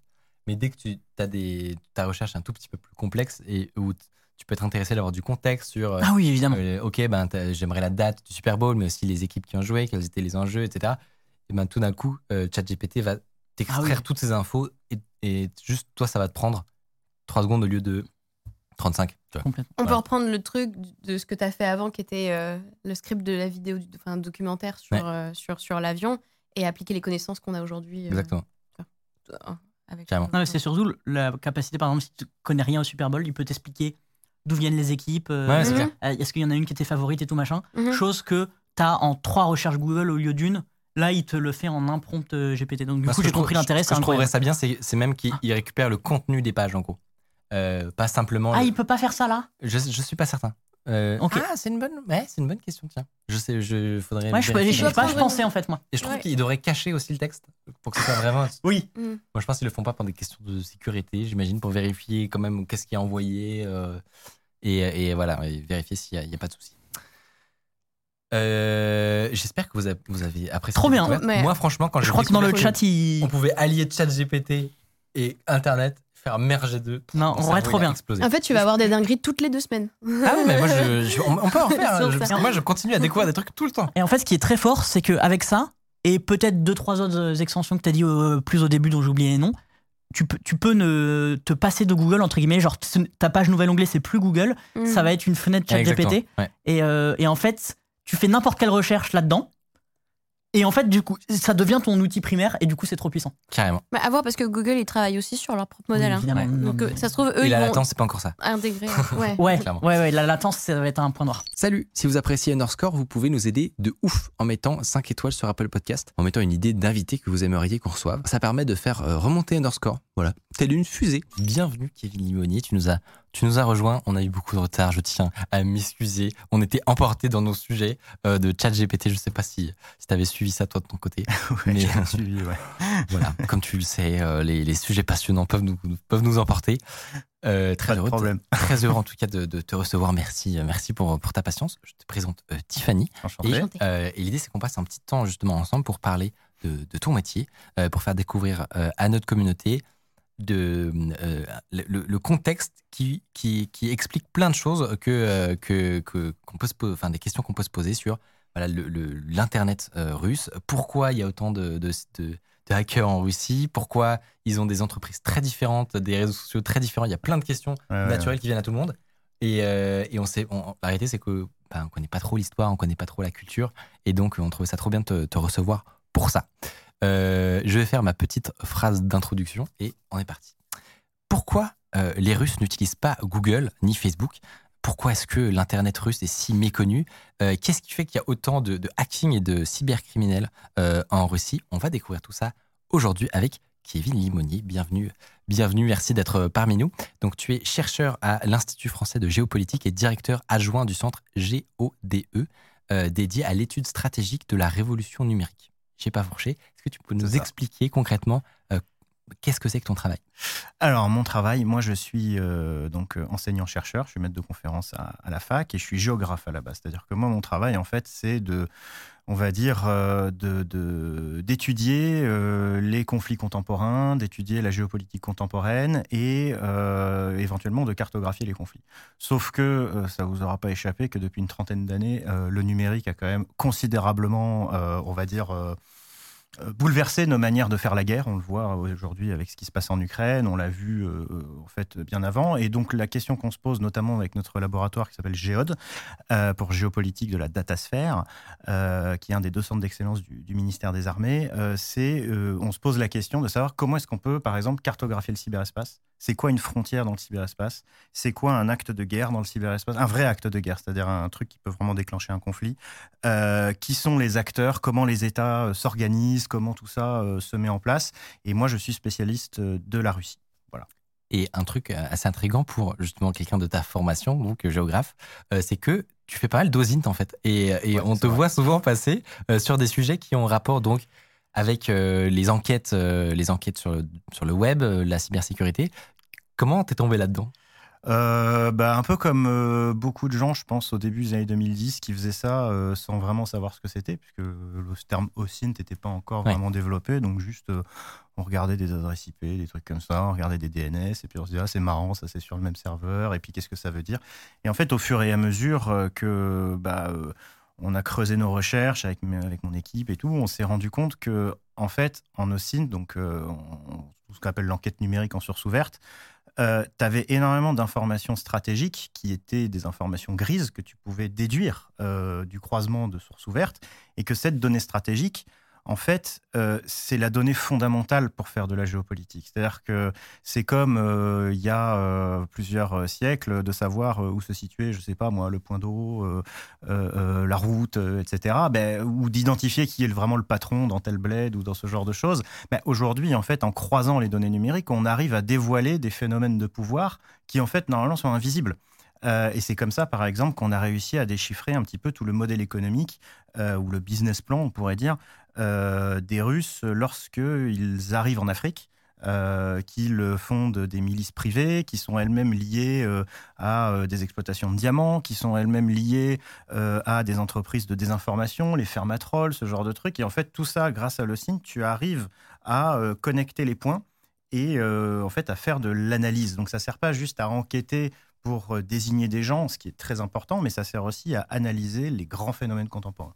Et la le gros changement, c'est que tu n'as pas besoin d'être sur le terrain. Euh, tu fais ça depuis un bureau, euh, simplement avec les sources, les réseaux sociaux, en, en- en scrutant tout. Alors oui, mais euh, je dirais que ça suffit pas. Et c'est pour ça d'ailleurs que, bon, je, par- je parle d'OSINT parce que c'est un terme que beaucoup de gens comprennent maintenant. Mais moi, je préfère, et d'ailleurs mon cours à la fac ne s'appelle pas un cours d'OSINT, mais il s'appelle un cours de terrain numérique. Parce que pour moi, il y a une vraie continuité entre l'expérience que tu peux avoir quand tu vas euh, dans un pays que, pour essayer de comprendre la culture, de comprendre qui fait quoi, etc. Et que ensuite tu vas faire de l'OSINT sur ce pays. Bah, en fait, l'un est nécessaire pour faire l'autre parce que si tu fais par exemple de l'OSINT sur l'internet euh, russophone, mais que tu parles pas russe, que même si aujourd'hui avec euh, les traducteurs tout ça tu peux comprendre ce qu'il y a, si tu connais pas le contexte, si tu connais pas les acteurs, si tu connais pas l'histoire, bah tu peux très vite te planter et tu peux très vite faire des erreurs. Tu parlais du coup de, de justement cet in- internet russe. Moi, j'avais, j'ai découvert le terme runet euh, que Ouais. je ne connaissais pas. Est-ce que tu peux nous expliquer euh, ce que ça désigne? Ouais, alors le runet, en fait, à la base, euh, c'est un mot qui, c'est un élogisme hein, qui apparaît en Russie euh, au début, euh, ouais, au début des années 2000 pour désigner tout simplement le segment de l'internet euh, sur lequel on utilise le russe pour communiquer. Voilà, c'est ça à la base. Sauf que euh, au fur et à mesure du temps, ce runet s'est chargé, enfin ce terme s'est chargé d'une connotation politique. Pourquoi? Déjà parce que euh, les Russes, comme tu l'as dit, alors c'est pas qu'ils utilisent pas Google, c'est pas qu'ils utilisent pas les, GAFAM, on va dire, mais c'est qu'ils ont le choix. Et ils ont le choix et ils ont des alternatives nationales qui sont bien plus puissantes que Google, Facebook, euh, Amazon, ce que tu veux, dans le pays. Euh, le Google russe, c'est Yandex. Euh, le Facebook russe, c'est Vkontakte, VK. Euh, Il y a aussi Adnaklasniki, OK.ru, que certains connaissent peut-être, parce que s'ils regardent du streaming illégal, on va dire, souvent c'est sur le player de Adnaklasniki, pour plein de raisons. Et en fait, toutes ces plateformes d'intermédiation, elles sont nées euh, au moment où en fait les Occidentaux ne s'intéressaient pas à la Russie. C'est-à-dire dans les années 90 et les années 2000, euh, la Russie faisait peur aux investisseurs. La Russie était très mal connectée en fait au reste du monde euh, parce que bah, en fait les câbles, les câbles internet, les câbles téléphoniques étaient pour la plupart hérités de la guerre froide. Donc le, le rideau de fer faisait qu'il y avait pas beaucoup de câbles et donc la latence entre le monde post-soviétique et le monde occidental était énorme. Moi, c'est un truc que j'ai vécu moi-même quand j'étais gosse. Quand on jouait par exemple à Counter-Strike et qu'il y avait un russe qui débarquait sur le serveur, on le, on le kickait. Pas parce qu'on les aimait pas, mais parce qu'on savait qu'il allait nous faire ouais. laguer la partie et que ça allait être injouable, etc. etc. Et pendant très longtemps, cette anecdote n'a rien signifié pour moi d'autre que juste on kickait des Russes. Mais en fait, aujourd'hui, je- avec mes recherches, je me rends compte que c'était parce que ils étaient situés pour nous très très loin dans le réseau. Et en fait, cette situation de d'isolement de l'internet russe à, à- à l'époque, elle a permis à des plateformes locales de se développer parce qu'il y avait quand même des besoins euh, économiques. Euh, Le monde russophone, c'est énorme, c'est toute l'ex-URSS, donc c'est un gigantesque marché de gens qui sont quand même relativement bien formés à l'informatique. Euh, c'est sur la question des hackers peut-être après, Euh, mais surtout. En fait, euh, lorsque la Russie est devenue très bien connectée au reste du monde, en fait, en 2005 à peu près, quand tu as les premiers grands câbles fibre optique qui, en fait, ont connecté l'Europe et la Chine en passant par le transsibérien. Donc, en fait, il y a une espèce d'autoroute fibre optique qui s'est ouverte et la Russie est subitement passée du statut, on va dire, d'État euh, périphérique dans le cyberespace à euh, bah, plugger sur une énorme autoroute. Et là, c'est le moment où les, euh, les GAFAM ont commencé à s'intéresser à la Russie parce que le pays devenait stable avec un taux de croissance important et tout, mais ils sont arrivés. Mais ils en arrivaient fait, tard en fait. ben, ils arrivaient, il y avait déjà en fait un marché qui était complètement quadrillé par euh, des, euh, des solutions nationales qui sont pas des clones, qui sont des solutions qui ont été euh, développées au local, euh, qui fonctionnent bien et qui en fait au fur et à mesure des années 2010 ont été récupérées par le pouvoir parce que tout ça est né en fait euh, complètement en dehors de l'orbite euh, du Kremlin, en dehors de son champ de vision. Mais à partir des années 2010, ça va changer parce que le Kremlin va se rendre compte euh, en 2012 en fait que Internet c'est pas juste un truc de jeunes, euh, voilà, de geeks. Euh, ça peut être un danger politique pour la stabilité ou pour euh, oui pour la stabilité du régime et pour la survie du régime et la survie politique de Vladimir Poutine. Et euh, ils, vont, euh, euh, ils vont commencer en fait à contrôler euh, les réseaux sociaux à partir de 2012, parce qu'en 2012, Poutine euh, revient au pouvoir après des énormes manifestations qui ont été les plus grosses organisées depuis la chute de l'URSS. Et ces manifs contre son retour au pouvoir, euh, était président juste avant, euh, ces manifs, elles ont été organisées essentiellement sur les réseaux sociaux. Et en fait, là, le FSB a paniqué. C'était le FSB, c'est les services secrets russes. Ils ont paniqué parce qu'ils n'avaient aucun moyen de contrôler ce qui se passait sur le réseau. Et là, ils ont dit plus jamais ça. Et donc, ils ont commencé à grappiller et à, et à racheter, pas à racheter, mais des oligarques proches du Kremlin ont commencé à racheter les, différents, euh, euh, les différentes plateformes. Et aujourd'hui, en fait, le Runet, euh, autant dans les années 90-2000, moi, le Runet que j'ai connu quand j'étais gosse, c'était euh, complètement la zone et c'était assez drôle. Euh, autant aujourd'hui, c'est devenu, euh, c'est devenu en fait un espace extrêmement censuré, Mm. euh, de plus en plus fermé euh, et euh, avec lequel il est de plus en plus difficile de communiquer.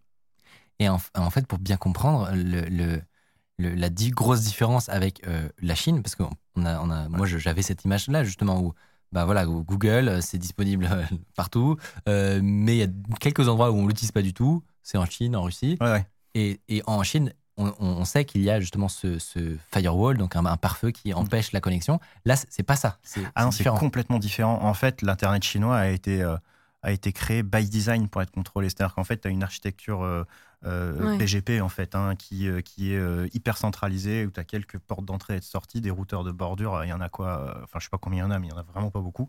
Et c'est terminé. Euh, la Russie, en fait, c'est au niveau des systèmes autonomes et au niveau vraiment des couches basses. euh, c'est le réseau, euh, le, un des réseaux les plus bordéliques au monde en fait. C'est impossible à cartographier, c'est une galère pas possible. Pourquoi?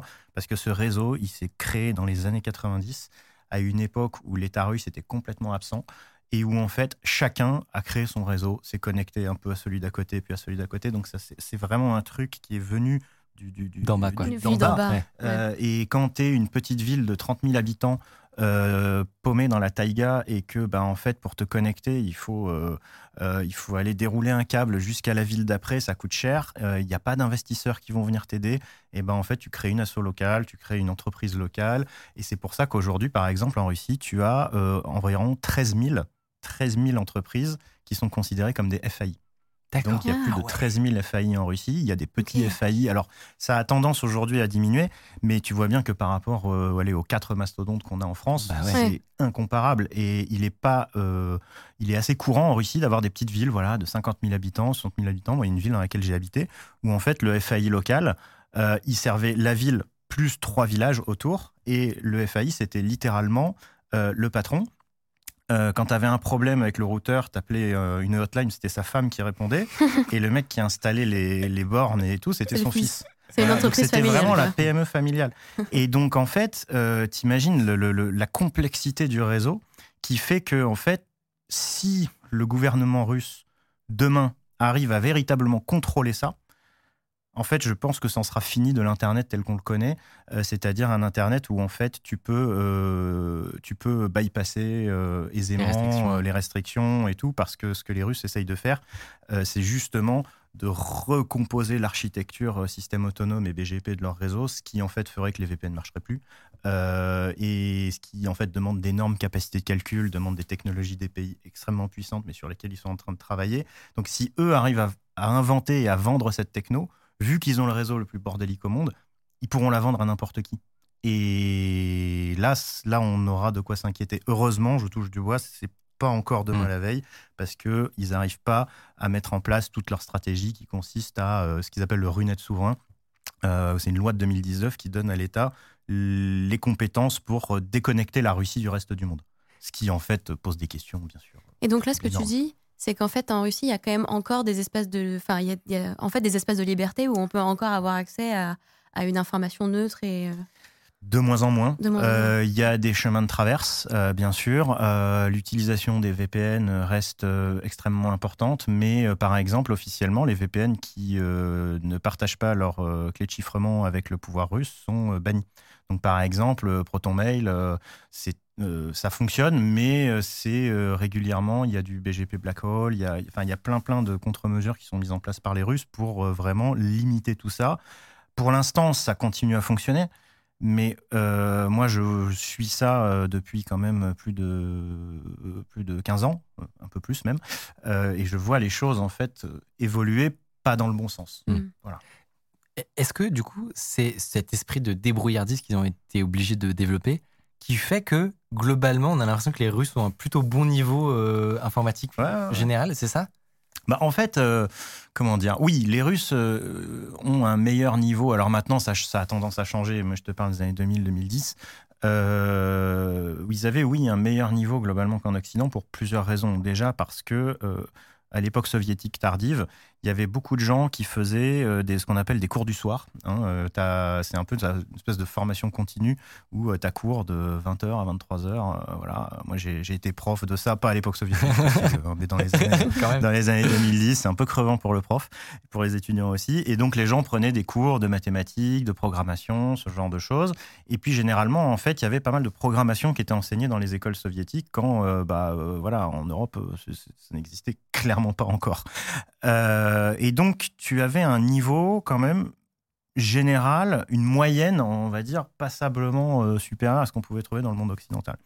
Mais la débrouillardise, je, disais, je dirais qu'elle vient pas de là. Enfin, ça aide.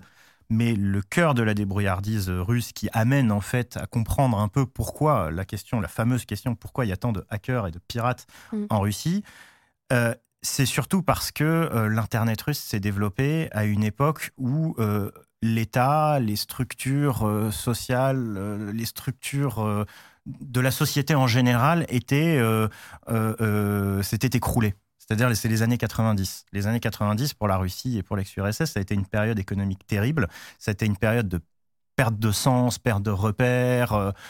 C'est là où, en fait, la corruption s'est vraiment enracinée durablement dans le système, où il fallait trouver, voilà, de quoi finir le mois, ce genre de choses. Euh, et euh, ben, en fait, il y a beaucoup de gens qui euh, ont commencé à verser dans la petite criminalité organisée en ligne. Euh, dans les années 90, par exemple, c'était les débuts de la, de la carte bleue.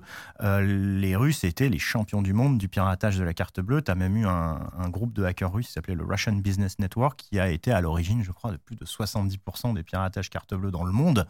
Et euh, on n'a jamais arrêté le cerveau de l'affaire. Il y a des légendes qui disent que ce serait un, neveu ou un, voilà, un, neveu de Vladimir Poutine. On ne sait pas.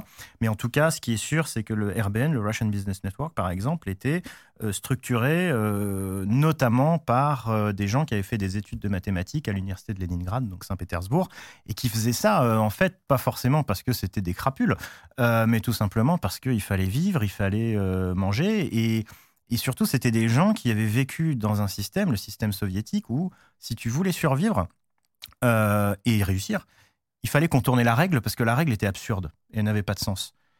Et bon, bah, contourner la règle, bon, ça me semble être un petit peu les- voilà, le- le- le- la base même du hack. Euh, et je pense que ça, tu vois, quelque, quelque part, ça, ça, ça a joué. culturellement, c'est hyper Ouais. intéressant, effectivement. Et, et, et, et c'est- intéressant de voir aussi qu'il y a ce, passage euh, à l'acte, il y a cette cybercriminalité, mais j'ai quand même l'impression qu'il y a une forme de déontologie aussi sur qui va être attaqué. Euh, alors, je sais pas justement si ça c'est de la rumeur ou, si ça se fonde sur quelque chose, mais on, on entend souvent euh, cette question de le gouvernement va laisser faire ce genre de hacking si jamais ils sont euh, orientés contre d'autres pays et pas contre des, ressortissants russes. Est-ce que c'est quelque chose que tu as déjà vu ou c'est euh, bullshit?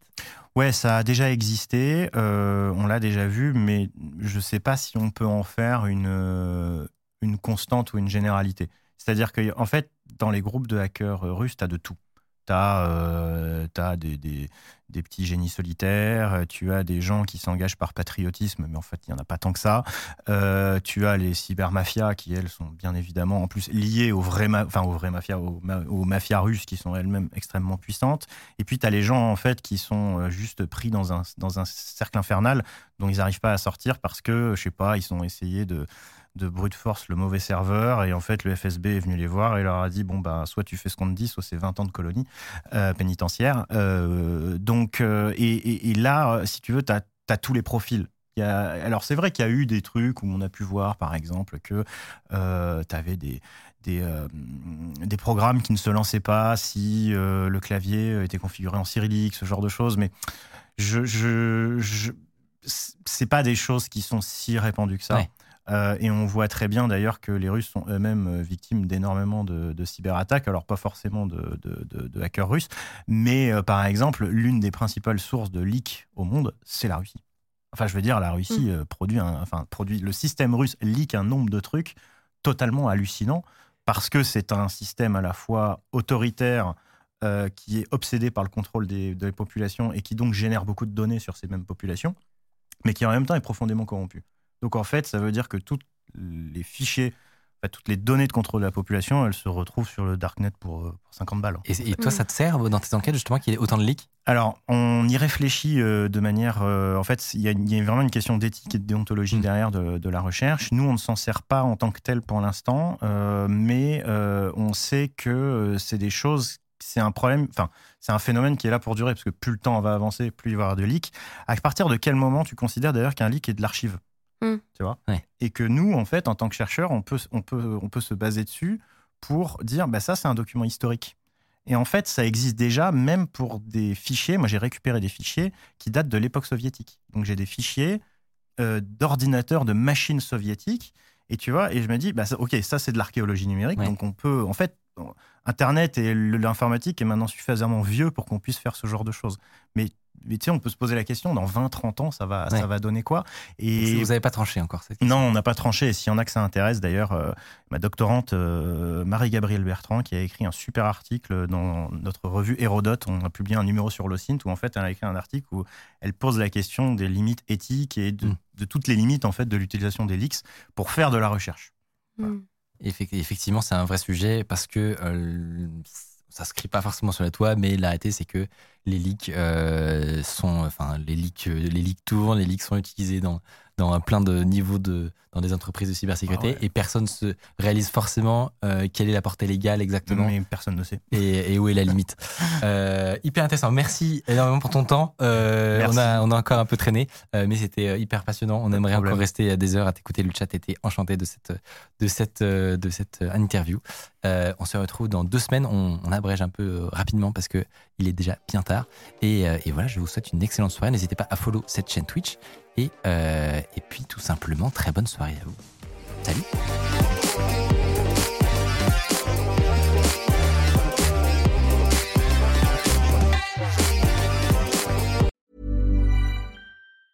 Planning for your next trip? Elevate your travel style with Quince. Quince has all the jet setting essentials you'll want for your next getaway, like European linen, premium luggage options, buttery soft Italian leather bags, and so much more. And it's all priced at 50 to 80% less than similar brands. Plus, Quince only works with factories that use safe and ethical manufacturing practices. Pack your bags with high-quality essentials you'll be wearing for vacations to come with Quince. Go to quince.com/trip for free shipping and 365-day returns.